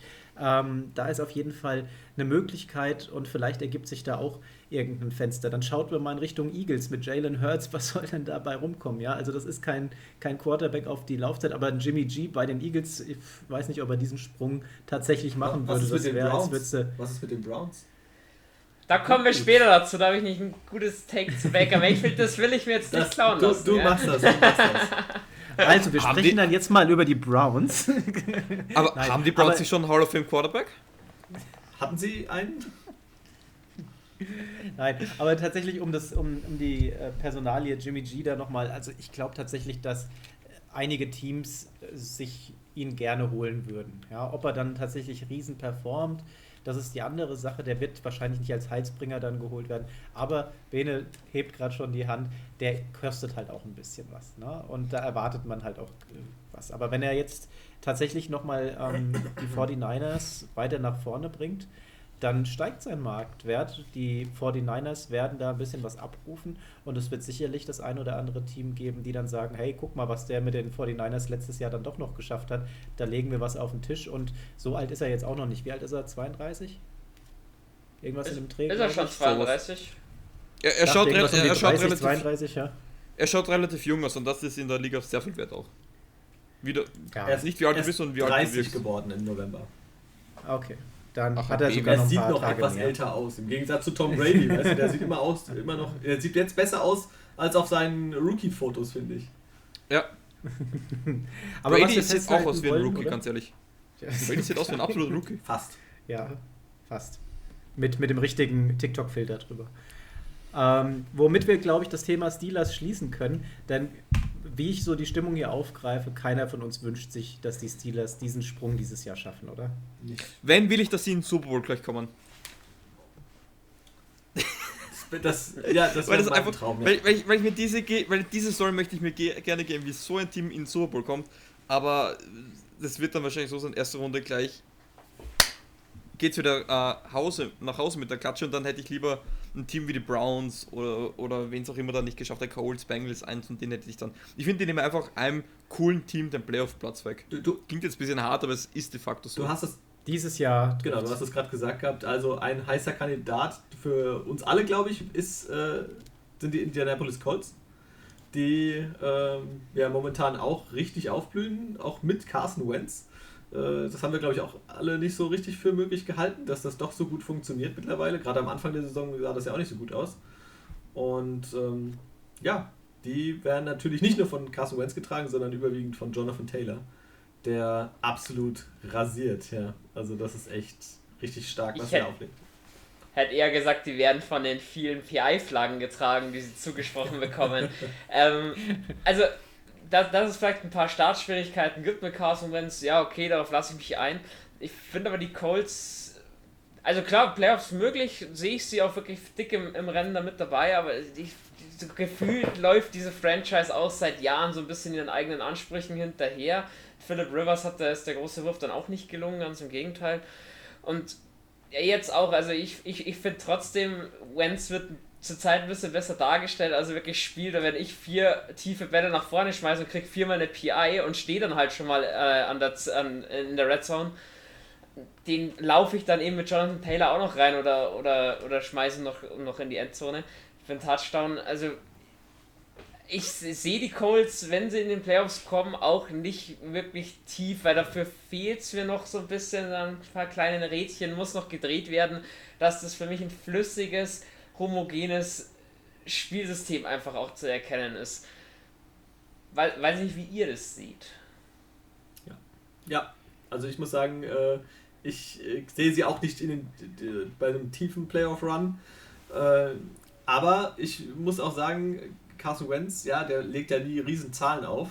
Aber natürlich, weil ihm auch die Chance genommen wird, wenn ähm, Pass Interference Flaggen kommen und so. Klar, ich meine, es ist immerhin keine Interception. Ja, das ist ja dann auch immer positiv. Das haben ja andere Quarterbacks, ähm, die dann eher mal eine Interception kassieren. So hat er natürlich Glück. Ich denke, auch ähm, Pittman Jr. und so weiter, die machen das dann ganz geschickt. Und hab, mit Glück musst du haben, auch in der NFL. Ja, und ähm, ich würde mal eine andere Frage stellen. Ähm, wenn wir jetzt von Playoffs sprechen, Colts oder Titans? Colts, eindeutig. Eindeutig die Colts. Danke. Wie sieht, wie das, sieht das denn das Restprogramm der Colts aus, wenn ich fragen darf? Das wird schon ein bisschen schwieriger, weil jetzt treffen sie erstmal auf die Patriots, die wollen natürlich ausbauen und aktuell, wie gesagt, auf dem, dem Hype-Train äh, ganz oben mit dabei. Dann kommen die Cardinals, das mit, äh, ja, zusammen mit den Packers aktuell beste Team der Liga. Dann ähm, die Raiders und Jaguars. Also Jaguars, das musste gewinnen, auf jeden Fall. Die Raiders solltest du auch gewinnen können. Aber wie gesagt, die Raiders sind ja immer, die wollen ja ihren Gleichstand haben. Da kommt es darauf an, ob sie in der Woche gerade vorne liegen oder zurück. Ja, dementsprechend spielen die dann. Also muss man dann halt mal abwarten. Aber für mich ist es auch so, dass ich die Colts tatsächlich lieber drin sehen würde als die Titans. Aber das liegt auch nur daran, weil die Colts halt aktuell mit Taylor absolut durch die Decke gehen. Der Junge macht Spaß zuzuschauen. Und bei den Titans fehlt einfach der Star schlechthin. Mit Derrick Henry sieht das Ganze anders aus. Wobei ich muss auch sagen, Derrick Henry ist halt der Ausnahmespieler. Und ohne ihn merkst du halt sofort, wie das Niveau der Titans einfach nach unten geht. Und Gut, dasselbe kannst du wahrscheinlich von den Colts jetzt auch sagen. Ne? Mit Tyler nimm den raus und dann wird es da auch etwas enger werden. Aber ähm, ich weiß nicht, Tannehill macht halt momentan irgendwie, der, der hypt mich nicht. Nee. Also ich finde die Colts ziemlich geil, vor allem aus den letzten acht Spielen haben sie sechs gewonnen. Und die zwei, die sie verloren haben, waren gegen die Bucks, das war ein One-Score-Game, und gegen die äh, Titans war der äh, Overtime-Loss. Ähm, und ansonsten, die haben die 49ers geschlagen, ähm, haben die Colts rasiert, äh, Texans, ja, okay, 31-0, aber sind halt die Texans. Ähm, die Colts für mich sind so ein bisschen das Team, die fahren mit 200 auf der Autobahn, kriegen Reifenplatzer und tun nochmal gegenlenken und jedes Mal neu gegenlenken, damit sie nicht irgendwo reinknallen. Aber momentan funktioniert es doch. Ich weiß mal halt nicht, ob die irgendwann mal wo voll reinknallen und es dann gar nicht mehr funktioniert. Aber ich finde, sie haben ein Rezept, das funktioniert. Mir gefällt auch Carson Wentz aus irgendeinem Grund. Ich weiß nicht, was es ist, das mir, das ist, ähm, das mir gefällt, aber ich finde, sie sind eine sehr dynamische Offense. Ist auch immer so ein schöner Begriff, den man sagen kann, ohne der nicht wirklich viel Kontext hat. Aber ich finde einfach, dass sie ihm halt ähm, in der Offense, weil du nie halt genau weißt, was es sein wird. Ist es mal das Jonathan Taylor Game? Ist es die vier PIs in einem Viertel, womit sie unten sind? Aber sie finden einfach Methoden, um Spiele zu gewinnen und auch um, um, um die Time of Possession zu generieren und einfach um den Gegner irgendwo auch zu dominieren. Und auch die Defense. Ich glaube, es wird nie über die Defense gesprochen. Für mich ist Darius Leonard ein Top 3 Linebacker in der Liga. Punkt aus, fertig. Ähm, ich glaube, über den wird viel zu wenig geredet. Äh, er wird nicht dabei sein in der, äh, im Gespräch um Defensive Player of the Year. Verdient hätte er es sich. Meiner Meinung nach. Ich liebe den Typen einfach. Äh, einfach auch so diese Fumble-Maschine schlechthin. Ähm, und ich glaube, dass sie einfach ein sehr gutes Team haben. Das ist nicht so, dass es die Offense haben natürlich mit Jonathan Taylor, äh, Taylor einen sehr guten Running Back, aber ich glaube, die laufen eben halt sehr effizient. Um, ähm, und wenn das mal funktioniert, dann kannst, hast du halt viel mehr Möglichkeiten. Dann kannst du einen Pass etablieren, dann kannst du wieder einen ähm, Run etablieren. Wenn du führst, laufst du viel, das spielt ihm halt auch Jonathan Taylor natürlich in die Karten. Ähm, aber ansonsten es ist auf beiden Seiten des, ähm, des Feldes eine gute Mannschaft und das kann dir sehr viel bringen, vor allem wenn du dann halt ähm, Mannschaften hast, die es über eine Seite generieren müssen. Ähm, wie man weiß, Titans haben eine sehr gute Offense, nur eine durchschnittliche Defense oder, oder ähm, Steelers leben eigentlich nur von der Defense. Chargers leben nur von Offense. Und dann hast du halt ein Team wie die Colts, die, wie ich finde, es über beide, beide Seiten des Feldes ähm, noch am ersten ähm, entscheiden können, meiner Meinung nach. Und an der Stelle nochmal an die Mannschaft der Colts. Wir wissen ja, dass ihr uns regelmäßig zuhört in unserem Podcast. Solltet ihr tatsächlich mal vier Platten auf der Autobahn mit Tempo 200 haben, ihr wisst, wo ihr Andi findet, der repariert das. Ja, die Adresse lautet. Oh. Wir springen mal weiter. Als nächstes kommt ähm, ja weder Fisch noch Fleisch, denn die Raiders mit ihren 6-6 und definitiv ein, eine Wundertüte der NFL. Man weiß nie, welche Teams sie schlagen, gegen wen sie verlieren. Aber puh, sehe ich jetzt persönlich nicht in den Playoffs, würde ich nicht sehen wollen, denn unsexy an. Ja, die haben einfach auch natürlich das ganz, ganz große Problem, gut, das ist ein bisschen hausgemacht, äh, dass sie einfach ums Team herum einfach zu viele Baustellen und zu viele Nebenkriegsschauplätze hatten. Ich meine, du hast die Geschichte mit Gruden gehabt, du hast Henry Rux, du hast Damon Arnett, äh, du hast damit Leistungsträger und deinen Headcoach verloren. Und ähm, Rux muss man ja auch sagen, äh, die Aktion ist natürlich, die geht gar nicht, aber äh, Anfang der Saison, er ist ja jetzt im Gegensatz zu letztem Jahr richtig aufgeblüht. Ja? Also der war schon ein wichtiger Teil der Offense. Und wenn dir sowas wegbricht, äh, dann tut das natürlich weh. Und die äh, Raiders sind ja gut gestartet in die Saison. Also die standen ja nicht schlecht. Und ähm, ja, jetzt haben sie tatsächlich die ein oder andere Niederlage mehr kassiert. Ähm, haben zwar mit Jackson einen, einen, passablen Ersatz geholt, der dem ab und zu mal nur ein bisschen äh, der Ball aus der Hand flutscht. Aber ansonsten äh, ist es natürlich schwer für so ein Team nach den ganzen Rückschlägen. Ich sehe die Raiders auch nicht in den Playoffs, obwohl ich sogar so ein bisschen Sympathien für das Team habe, woher auch die immer kommen mögen. Das sind die Farben. Das sind tatsächlich die Teamfarben. Die sind absolut cool, die sind kompatibel. Wenn du da schön schwarz-silber trägst, das, das kann man einfach überall anziehen. Ich meine, ihr habt halt mehr Gold als Silber mit drin, ist klar. Aber ich finde so generell die Raiders an sich, muss ich auch sagen, ich weiß nicht warum, ich finde das Team oder beziehungsweise den, den Ruf der Raiders, das mag vielleicht noch aus alten Zeiten kommen, ähm, ziemlich cool. Ähm, jetzt mit, mit der Las Vegas-Story drumherum, ich meine, das Stadion ist mega stark, ja, aber ähm, keine Ahnung, Oakland fand ich irgendwie noch ein Stück cooler mit der Fanbase und so weiter. Das ist halt jetzt, ähm, die verlieren so ein bisschen an, ja, ich weiß nicht, Sexappeal. Seele. Ähm, klar. An Seele. Seele. an sich. Das ist halt so ein, so ein Söldner-Team jetzt tatsächlich, ne, an der Stelle. Die folgen dem Ruf nach Geld und, und dem Stadion. In Oakland, da hatten sie ihre Fanbase und ich glaube, das war mit die verrückteste der ganzen Liga. Definitiv. Und da kommen wir eigentlich zu dem Hauptproblem der Raiders, wieso sie es nicht in, generell auch die nächsten Jahre nicht in die Playoffs schaffen, weil bei denen stinkt der Fisch vom Kopf her, wie man so schön sagt. Ich finde, du hast im Front Office der Raiders, da gibt es seit Jahren keinen roten Faden. Draft kann keiner nachvollziehen, was sie machen. Free Agency versteht überhaupt keiner, warum das Ganze. Und ich wette auch, John Gruden hatte nicht ansatzweise irgendwie einen Plan, was mache ich jetzt eigentlich in den zehn Jahren. Für mich hat er die vier Jahre, hast du nirgendwo den Ansatz erkannt, wo will der mit einer Philosophie hin mit den Raiders, was hat der vor? Und ich, so blöd wie es klingt, für mich ist das Front Office zu unfähig, da dem Team eine Seele wieder einzuhauchen und auch eine Struktur zu geben, eine Linie vorzugeben, hey, wo wollen wir eigentlich hin? Und deswegen, solange sich da nichts ändert, solange da nicht ein gescheiter General Manager kommt, etc. pp. und da mal Ruhe einkehrt, solange dümpeln die, oder werden die im Niemandsland der NFL rumdümpeln, in meinen Augen. Also da, da fehlt es wirklich schon strukturell dass da gar kein Erfolg entstehen kann. Deswegen auch dieses Jahr keine Playoffs. Vielleicht am Ende irgendwie so 8-8, was sie noch gehen können, aber das, das langt halt nicht. 8-9 oder 9-8? Wir haben ja jetzt 17 Spiele. Ah, scheiße. Die schöne 16 Spiele. ja. Gewöhnungsbedürftig, aber nee. Ähm, die, die Draft-Strategie ist relativ einfach. Hauptsache ein Spieler von Alabama. Besten noch einen schnellen Receiver. Das war immer so das Motto von den Raiders. Ähm, weniger die Raiders ich weiß schon nicht, wer das sind. Ich, weiß, ich kann nicht sagen, ist Derek Carr ein guter Quarterback? Weil langsam glaube ich sogar wirklich. Ich, ich kann jetzt nicht sagen, wie gut ist Derek Carr. Er schaut aus wie jemand, dem man im Club überhaupt nicht begegnen möchte momentan. Aber eigentlich ein saugeiler Typ und er spielt jetzt auch gar nicht mal so schlecht Football, kommt mir vor. Wieso willst du dem nicht begegnen, nur weil er aussieht wie äh, Marv von den feuchten Banditen aus Home Alone?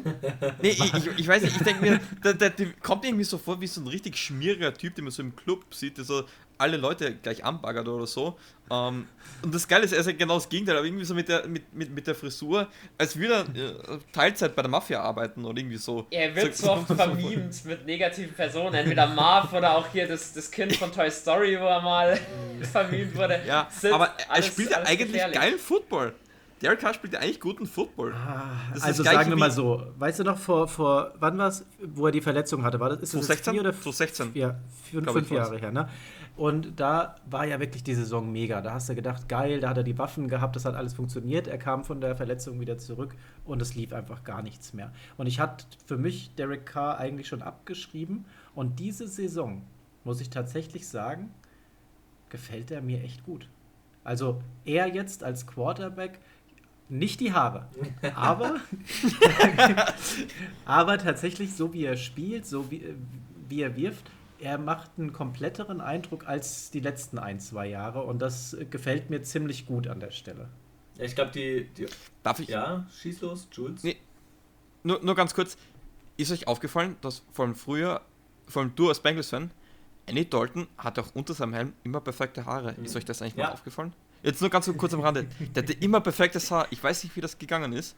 Ähm, der hat einen Helm nach zwei Stunden abgenommen. Das war perfekt. Guck uns jetzt mal an. Wollte ich nur ganz wir, kurz Wir haben hier Headsets auf äh, haben natürlich auch die perfekten ich, Haare. Ja, das muss man ja auch mal dazu sagen. ja. Äh, wir, wir machen deswegen nicht mit Kamera, weil, weil wir so schön sind. Das lenkt Genau, ab. richtig, ja, natürlich. ähm, ja, aber ich muss auch sagen, äh, Derek Carr finde ich auch mega gut dieses Jahr. Also total überraschend, dass er so gut abliefert und das tatsächlich, obwohl ja jetzt doch Darren Waller das eine oder andere Mal schon ausgefallen ist. Und das war ja eigentlich sein Nummer 1 Target. Ähm, ein bisschen die Lebensversicherung der, äh, der Raiders. Und trotz allem läuft's. Und das ohne ein überragendes Laufspiel. Also ich meine, das eine oder andere Team ist ja wirklich auf ein richtig gutes Laufspiel angewiesen. Ähm, bei den Raiders muss ich sagen, Drake jetzt nicht überragend, äh, Jacobs nicht überragend. Die haben beide schon bessere Zeiten gesehen. Ähm, und doch haben sie immerhin sechs Siege geholt. Ähm, schauen wir mal. Also ich glaube auch nicht, dass es für die Playoffs reicht. Äh, aber ein, zwei Spiele, denke ich mal, werden sie tatsächlich noch gewinnen und dann halt irgendwo wieder im Mittelfeld der Liga landen. Dann springen wir weiter zu den Browns. Und äh, liebe Leute, heute werden wir überziehen. Das steht fest, aber wir ziehen das auf jeden Fall durch. Ähm, wir machen weiter mit den Browns, wie gesagt. Die stehen 6-6 und für mich leider, leider, leider sieht es nicht gut aus, was in Cleveland da passiert. Denn was gut angefangen hat, was schön angefangen hat mit ähm, Chubb, mit Hunt, das hat ja wirklich schön harmoniert gehabt. Das bröckelt alles. Verletzung von Chubb hat eingeleitet gehabt, dann kam die Verletzung von Hunt mit dazu. OBJ war kein Faktor in, in Cleveland und ist jetzt auch nicht mehr da. Ähm, generell Jarvis Landry hatte sich, glaube ich, verletzt gehabt. Das war auch nochmal so die Anspielstation, die gefehlt hatte. Baker Mayfield aktuell eher schlecht als gut. Ähm, in Cleveland stehen alle Zeichen auf, das wird wohl nichts. Wie seht ihr das? Ja, ich habe die Browns schlagen sich vielleicht so auch so ein bisschen selbst. Klar, Verletzungspech okay, aber du musst sagen, du hattest vor der Saison auch hier eine mordshohe äh, Erwartungshaltung. Für mich äh, den besten Draft dieses Jahr gehabt, die, die Browns. Und dann, ja, auch immer dieses Warten auf OBJ, der kam dann nie ganz rein. Dann gab es in das Theater um seine Vertragsauflösung, um seinen Cut. Und was für mich jetzt noch, was ich nicht beweisen kann, aber was denke ich halt auch noch ein Riesenthema ist, wir sind im letzten Vertragsjahr von Baker Mayfield. Du musst jetzt langsam wissen, was willst du oder wo willst du mit ihm hin oder gehen wir nächstes Jahr schon wieder auf die Suche nach einem neuen Franchise Quarterback? Und ich glaube, das lähmt so ein bisschen die Browns, also auch Baker Mayfield selbst.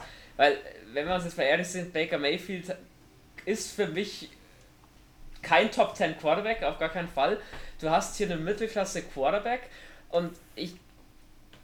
Da, da muss man halt schauen, wie will man den bezahlen, wie viel bezahlt man ihn oder will man dann doch die große Lösung? Auch was will Baker Mayfield? Gibt er sich zufrieden mit 15, 16, 17, 18 Millionen und sagt eben, gut, okay, ich bin Starting Quarterback, aber ich brauche eben eine gute Stuff außenrum, damit wir was reißen können. Und ich glaube, diese ganze Zukunftsfrage jetzt äh, um diese Person Baker Mayfield rum, dass die die Browns einfach gerade noch ein bisschen zu sehr lähmt. Und deswegen Boah, Wiesen, darf ich dich kurz nach dem Restprogramm fragen? Weil wenn die jetzt auch noch ein schweres Restprogramm haben, dann würde ich jetzt schon sagen, dann wird es dieses Jahr nichts. Natürlich darfst du. Die spielen gegen die Ravens, die Raiders, die Packers, die Steelers und die Bengals. Boah. ja, äh, dann ich würde ich negativ. eher sagen, Browns würde ich auch nicht in den Playoffs dann sehen und dann kommt natürlich die große Frage, was passiert mit Baker? Ich würde ganz kurz, bevor du dran bist, Andi, nochmal eine Frage an Bene zurückschießen wollen. Du bist Entscheidungsträger bei den Browns und du entscheidest Schlechte Idee, ganz schlechte Idee. das ist wie, als wenn man mich fragt, wer das Starting Quarterback bei den Saints sein sollte. Ganz schlechte Idee. Aber sagen wir mal, du bist der Entscheidungsträger. Du entscheidest, was mit der Quarterback-Position für das nächste Jahr passiert. Was machst du? Also ich habe, weil ich auch nicht der riesen Browns-Sympathisant bin, natürlich wo die Probleme im Einzelnen liegen, weiß ich nicht. Aber ich bin schon ein Fan, was ich ja auch vom Draft gesagt habe, Richtung Jets. Wieso nicht den Pick hergeben und dann mit vielen Picks schauen, dass man der Arnold einen, einen sauberen Stuff bietet? Wenn Baker Mayfield sich darauf einlässt, einen Vertrag unter 20 Millionen pro Jahr zu unterschreiben, äh, langfristig, dann würde ich das als, als Cleveland Browns schon machen. Weil, wie gesagt, diese Wahrscheinlichkeit, dass du so einen Patrick Mahomes, Tom Brady, Aaron Rodgers Franchise-Quarterback-Typen ziehst, der dann auch noch Top 10 oder Top 5 ist, den wirst du wahrscheinlich im nächsten Draft nicht haben. Gut, weiß keiner.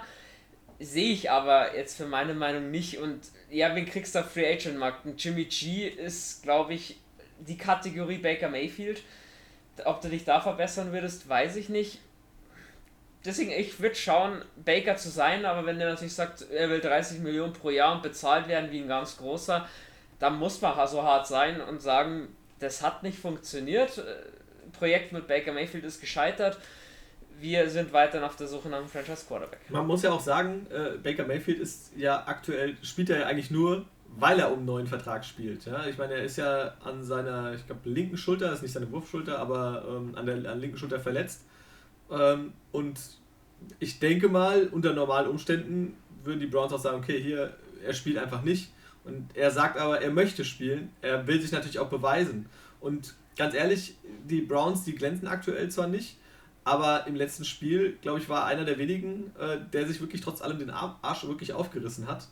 Ähm, und ja, ich meine, er ist kein Top 10 Quarterback, auch vielleicht kein Top 15 Quarterback. Äh, aber ich sehe ihn auch nicht am, am unteren Ende der Quarterbacks. Also da gibt es doch den einen oder anderen, der deutlich schlechter ist noch als er. Und ich hoffe, er, er bleibt bei den Browns, weil ich finde, er passt da irgendwie ganz gut hin. Ähm, und ja, mal schauen, was er nach der Saison, wo er, wo er tatsächlich dann spielt. Also ich kann mir beim besten Willen nicht vorstellen, dass ähm, ein Baker Mayfield die Browns verlässt. Der ist das Gesicht der Franchise, allein schon wegen den Werbespots. Ähm, und ich glaube einfach, die Browns hatten jetzt so viele, nicht Jahre, Jahrzehnte, wo man sagt, es braucht einen Quarterback. Und er hat das geschafft, was zig andere vor ihm nicht geschafft haben. Er hat diese Mannschaft gedreht zu einer Winning Franchise.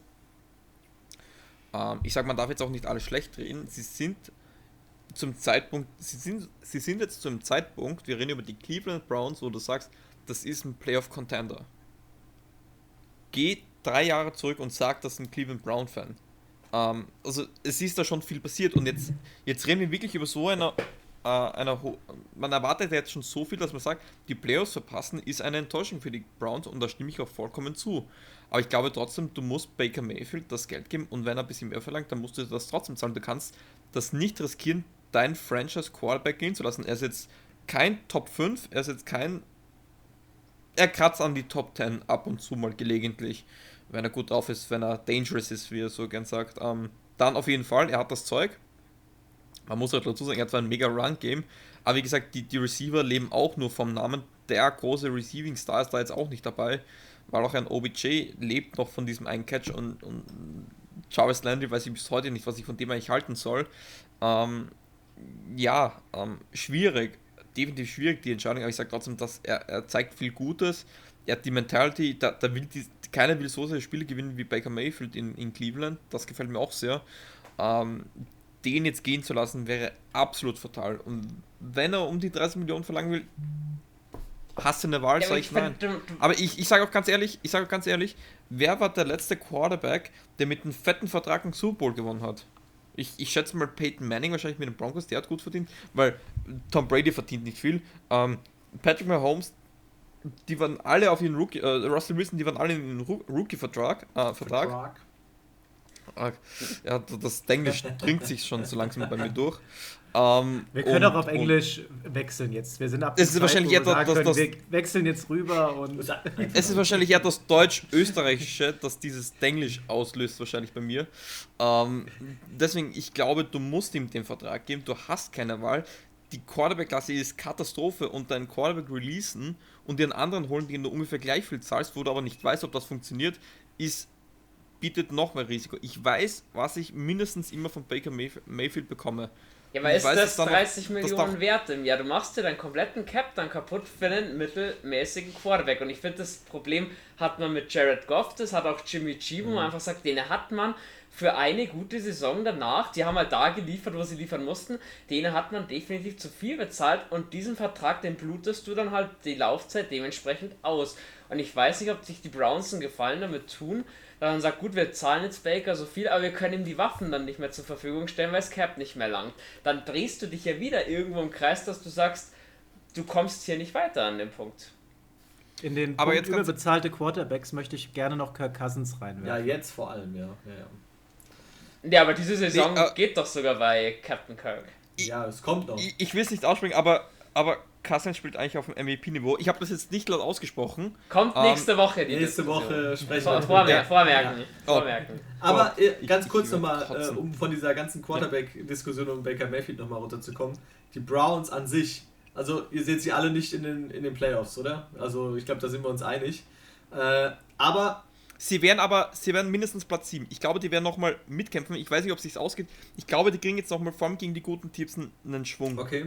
einen Aufschwung, glaube Äh, ich. man muss aber ihnen auch lo- logischerweise zugute halten, dass sie natürlich auch dieses massive Verletzungspech einfach hatten. Timo, du hast vorhin ja schon angesprochen gehabt. Ähm, wenn dir deine beiden besten Running Backs, äh, also gerade Nick Chubb, der gehört äh, zu den besten Running Backs der Liga, äh, Kareem Hunt in seiner Rolle, denke ich mal, auch unbestritten. Ähm, wenn die wegfallen, ja, und du dann Probleme hast mit OBJ und mit Landry, deine beiden Nummer 1 und 2 Receiver, sorry, aber dann funktioniert es in der Offense einfach auch nicht mehr und dann verlierst du natürlich auch das ein oder andere Spiel, weil du es nicht mehr halten kannst. Ja, ist ganz normal. Absolut. Und wir sollten jetzt mal schauen, dass wir vielleicht noch die anderen Teams. Die machen alle gleichzeitig. alle gleichzeitig. Also ich könnte tatsächlich drei Teams am Schluss gleichzeitig machen, weil da habe ich überall den gleichen Notiz, aber da kommen wir später zu. Ähm, bei, bei den Browns glaube ich aber, um das abzuschließen, ähm, viel Diskussionsbedarf, weil das ein Team ist, wo wir sagen würden, generell wäre das schön, wenn die weiter oben stehen würden. Also so ist mein Eindruck, denn die Browns haben Spaß gemacht im letzten Jahr und die könnten tendenziell auch diese Saison Spaß machen, ähm, wenn da andere Faktoren nicht der Fall gewesen wäre. Aber hinten dran stehen jetzt auch mit 6 zu 6 die Broncos und die sind für mich tatsächlich ah, auch wieder Kategorie Wundertüte, irgendwie diese Wundertüten 6 zu 6 aktuell, ne? das ist ähm, irgendwie zieht sich durch. Aber mit dem mit der Quarterback-Situation dort, das ist auch wieder Himmel und Hölle zwischendrin, oder? Du hast manchmal so den Eindruck, geil, das läuft und, und da ist Potenzial drin und es kann nach vorne gehen. Und dann auf einmal im nächsten Spiel ähm, denkst du dir, hä, was habe ich denn letzte Woche dann noch gedacht? Was habe ich denn da gesehen? Also irgendwie ist da gar nichts dahinter. Ja, und die Broncos für mich auch so ein Team, wenn man schaut, die spielen noch gegen die Lions. Das dürfte jetzt okay sein, weil die haben ihren Sieg geholt. Ähm, die spielen noch gegen die Bengals, gegen die Raiders, die Chargers und die Chiefs. Das Setup relativ hart. Von daher sehe ich die Broncos persönlich nicht in den Playoffs. Ja. Ähm, Nee. nee. Ziemlich unattraktiver Football. Ähm, ich weiß gar nicht, wieso die sechs Spiele gewonnen haben. Oder wieso sie sechs Spiele verloren haben. Das ist wieder das gleiche wie bei den Ravens oder. Oder. Es ist so ein bisschen die Mischung aus Ravens und Steelers. Ähm, verlieren oder gewinnen teilweise Spiele, die sie nicht gewinnen sollen und schauen dabei relativ unsexy aus. So hätte ich jetzt zusammengefasst. Wenn ich in eure Gesichter schaue, sehe ich eine Top-Motivation, die mich dazu äh, übergehen lässt, dass wir jetzt sagen, Broncos sehen wir alle nicht da, sollen da nicht sein und wir machen weiter mit einem Team. Ja, warte. Dies, Ein, ein Ding Ah. noch, die Broncos, sage ich, brauchen halt vielleicht nochmal auch ein, zwei Jahre einmal, zweimal noch gut draften und dann sind die definitiv ein Thema. So ist einfach so Berg- und Talfahrt. Die Quarterback-Diskussion in meinen Augen halt Teddy B und äh, Drew Lock auch keine Quarterbacks, die dich zwingend in die Playoffs hieven. Ja, deswegen sind auf dem richtigen Weg irgendwo, wenn man schaut, wo sie jetzt so die letzten Jahre waren, na, gerade nach der Manning-Ära, aber brauchen noch ein bisschen Zeit. Ich habe ja gedacht, du sagst jetzt, die brauchen noch ein, zwei Quarterbacks. Mindestens. ah, ja, super. Ähm, gut, wir schmeißen die Broncos damit auf, aus unserem Playoff-Picture raus und ähm, das sollte, denke ich mal, auch klar gehen. Jetzt kommen wir zu einem Team, Dolphins. Die sind jetzt dabei, nach oben zu drehen und der Andi möchte starten. ja, äh, denn die Miami Dolphins, die haben einen absoluten Lauf. Wir haben es ja schon vorhin gesagt, gehabt, fünf Spiele in Folge haben sie gewonnen. Sie standen 1-7, äh, stehen jetzt aktuell 6-7 und äh, das auch vollkommen zurecht. Also die letzten Spiele waren wirklich äh, gut anzusehen und ich finde einen ganz großen Aufschwung, ähm, der Aufschwung daran nicht ganz unbeteiligt äh, ist nicht nur Tour, der sich deutlich gesteigert hat, sondern auch das verbesserte Laufspiel. Also gerade am Anfang der Saison hatten die Dolphins ja quasi kein Laufspiel. Also ob das Gaskin war oder äh, die anderen, die anderen Running Backs, die da rumrennen, ähm, da war, hat nichts funktioniert. Und jetzt die letzten Spiele, auch gerade Gaskin, der richtig gute Zahlen aufgelegt hat, der ähm, jetzt endlich die richtigen die Wege findet. Ähm, das, das gefällt mir. Also wirklich bei den Dolphins, man kann gut zuschauen. Die Defense ähm, funktioniert wieder besser. Nicht so gut wie letztes Jahr, muss man auch sagen. Da haben sie natürlich auch überperformt. Special Teams, Defense, es war abartig gut. Äh, aber jetzt auch ein Sabian Howard und so weiter, die kommen immer besser in Schwung.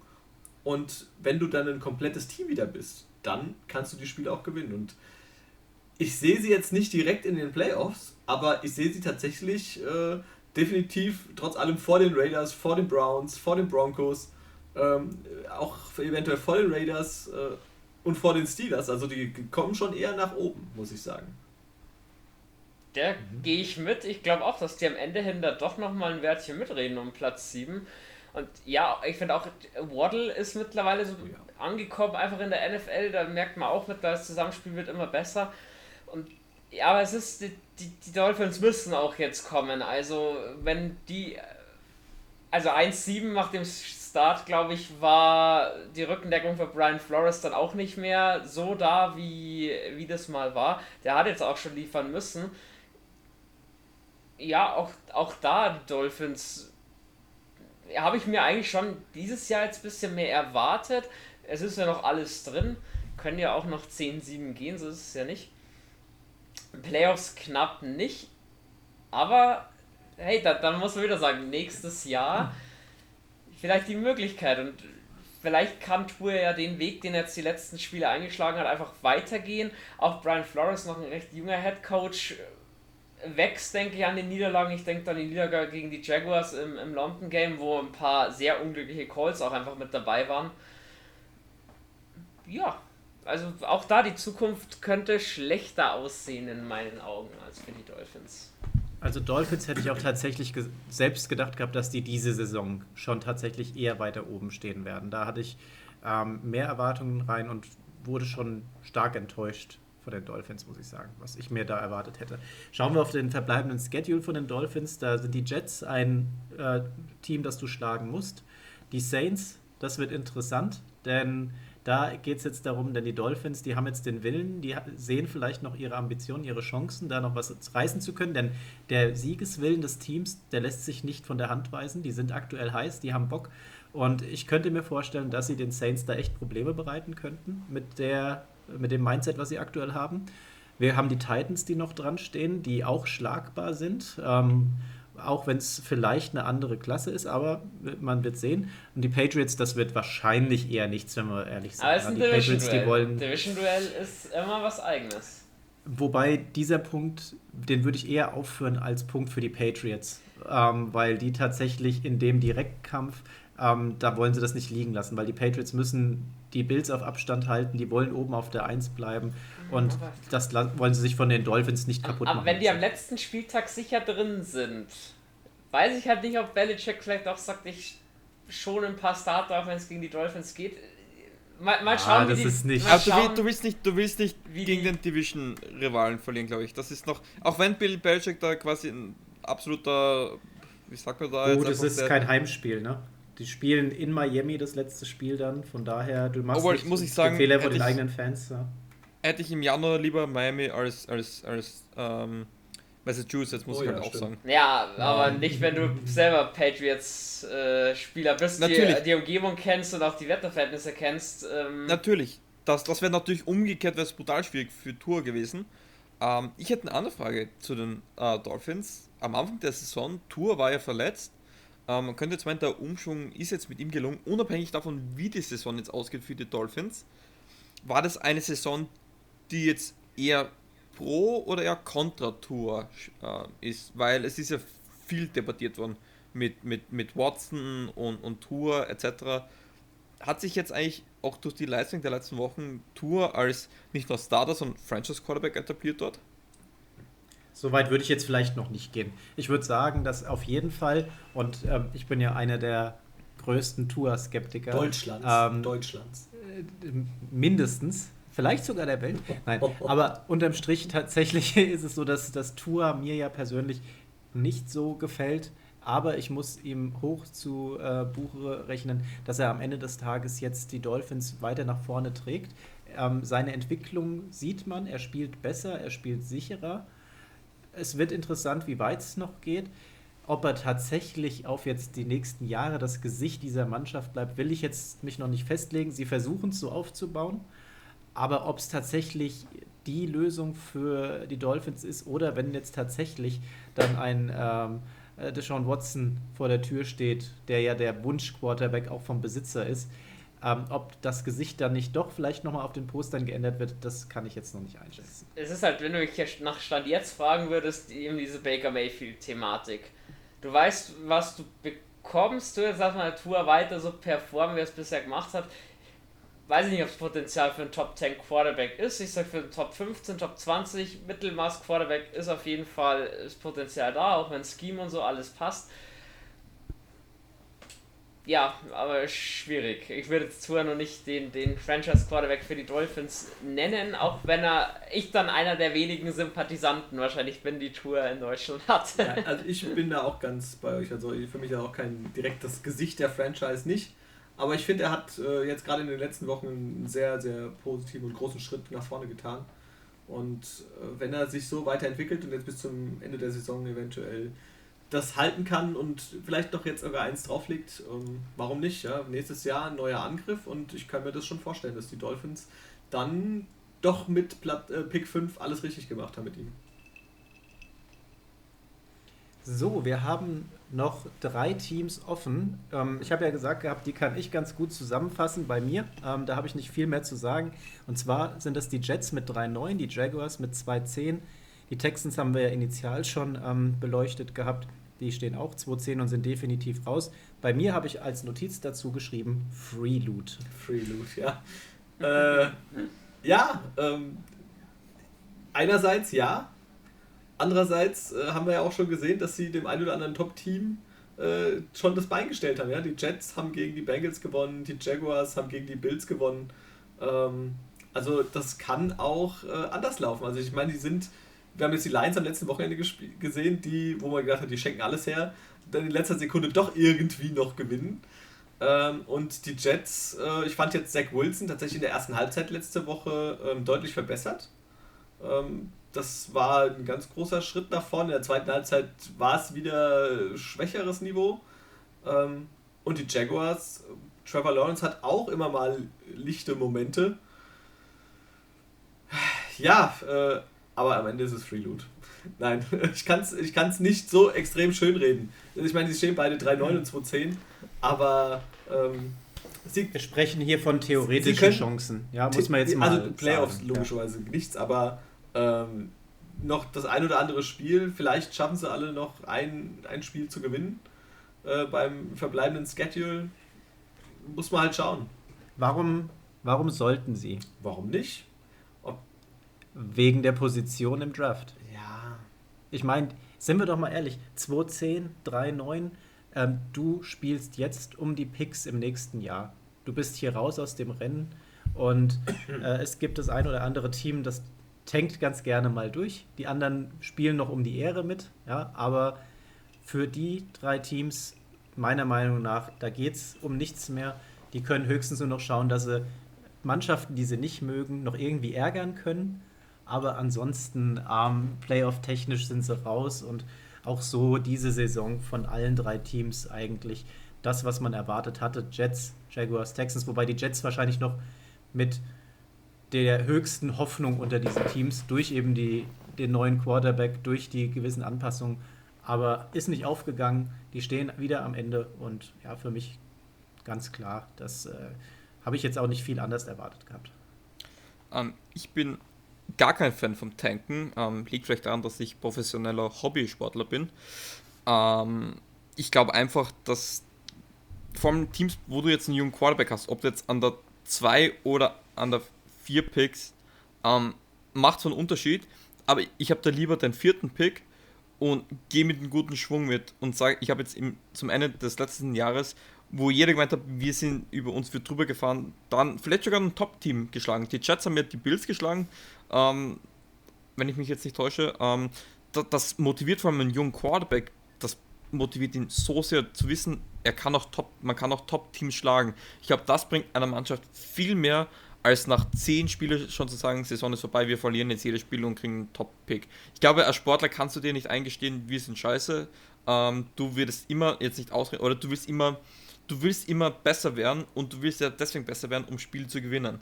Und es wäre vielleicht taktisch klüger, die Spiele zu verlieren und besser einen Pick zu generieren, aber für die Mo Motivation gehst du ins Spiel rein und das ist egal. Und wenn du um First Overall Pick spielst, du willst jedes Spiel gewinnen als Spieler. Sagst, sagt dir vielleicht jemand, es ist vielleicht nicht das Glückste, aber das motiviert dich halt. Schaut, schaut man sich an den Lockerroom nach dem Lions-Sieg. Das war, die sind auch, auch wie sie, ähm, ähm, Dan Campbell macht als Coach so viel falsch, aber er ist halt der Typ, der diese Mannschaft motivieren kann. Er, der, das ist ein geiler Typ. Allein für das, was er nach dem letzten Spiel gemacht hat. Und was macht die Mannschaft? Die sagt im Lockerroom, der Gameball, der geht zu dir, Head Coach. Und die haben gefeiert, als hätten die einen Super Bowl gewonnen. Ähm, und ich sage mal, dieses, äh, auch wenn es nur einzelne Spiele sind und wenn dir, vielleicht pickst du dann ein paar Picks später, aber das hat für den Spirit der gesamten Mannschaft so, teilweise so einen Impact, dass da, also ich sage äh, als Saints-Fan, und wenn die Chancen so gering sind, Playoffs, ich will nicht tanken für irgendwas, vor allem wenn ich weiß, das wird um die 8 maximal rum. Ich will immer um die Playoffs spielen und ich will immer um den Sieg gehen. Das ist auch der Grund als Fan. Ich, als Fan könnte ich niemals fürs Tanken sein, weil ich schaue mir dann trotzdem jeden Sonntag das Spiel an und ich hoffe, dass sie das Spiel gewinnen. Ähm, ja, man kann dann immer sagen, geil, besserer Pick, aber der Sieg ist mir noch immer lieber. Und wenn es dadurch ein schlechterer Pick resultiert, dann ist es so. Ich, das ist einfach vor allem zum Ende der Saison für die Mannschaft so extrem wichtig, dass du da irgendwas Positives aus so, auch so einer beschissenen Saison mitnimmst. Und vor allem Teams für die Chats ähm, können das essentiell wichtig sein, auch für den Zach Wilson, dass er dann wächst, dass er dann in der Saison Zeit hat und sagen kann, hey, am Ende, das hat gut, da ist viel dabei, damit können wir arbeiten. Weil ansonsten, wenn alles scheiße ist, bringt der ein neuer Top-Pick, wird der ja auch nicht die Veränderung bringen. Ähm, aber das ist halt nur meine Meinung. Ja, und bei den Lions, ich meine, die hatten ja noch einen Win gut. Ne? Die haben ja jetzt trotzdem immer noch ihren Nummer 1 Pick, von daher. So ist es, noch besser. gewinnen. ja, ansonsten würde ich sagen, sind wir die Teams soweit durchgegangen. Ja, das äh, hat doch etwas länger gedauert, als, als ich jetzt gedacht hätte. Für alle, die jetzt noch mithören, danke. Für, für jeden, der noch nicht eingeschlafen ist, hallo. Ja, da müsste man so einen, Code, so einen Code machen. Ähm, jeder, der jetzt noch hört, soll irgendwas in die Kommentare schreiben. So als Test, wenn die, ja. wer die Folge noch zu Ende gehört hat, wer, also die ganz ehrgeizigen Hörerinnen und Hörer so sind. Ich bin eher dafür, dass wir dieses Codewort mehrfach während des Streams, während des Podcasts droppen. Die müssen gezählt werden und dann die Summe. ja. Ja. Naja, es ist ja nie, das könnten wir uns ja für nächste Woche ja der Das Codewort ist Bananenbrot. So, so. Das kann man auch immer so ein bisschen unauf, äh, zwischendurch einfach schön äh, in seinen Text einfließen lassen, finde ich, ja.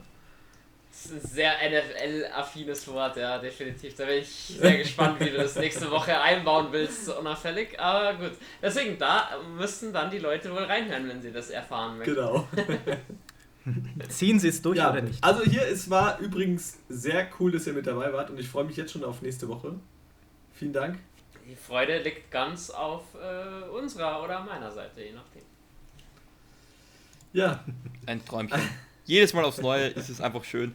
Ähm, wahrscheinlich, Bene, es liegt wahrscheinlich auch ein bisschen an uns, vor allem an mir, wenn die Folge ein bisschen länger ist, das kennt man ja von uns beiden, da kriege ich ja oft einer auf den Deckel. Diesen Sinne auch von mir möchte ich mich da entschuldigen, ähm, an die, die jetzt sich da durchgekämpft haben, äh, sind ja dann doch bald zwei Stunden geworden, aber man sieht, ähm, es gibt einfach viel zu reden, äh, vor allem bei uns vier ähm, wird es da auch nie langweilig, ähm, aber jedes Mal aufs Neue ähm, freut es uns, wenn wir da natürlich dabei sein dürfen.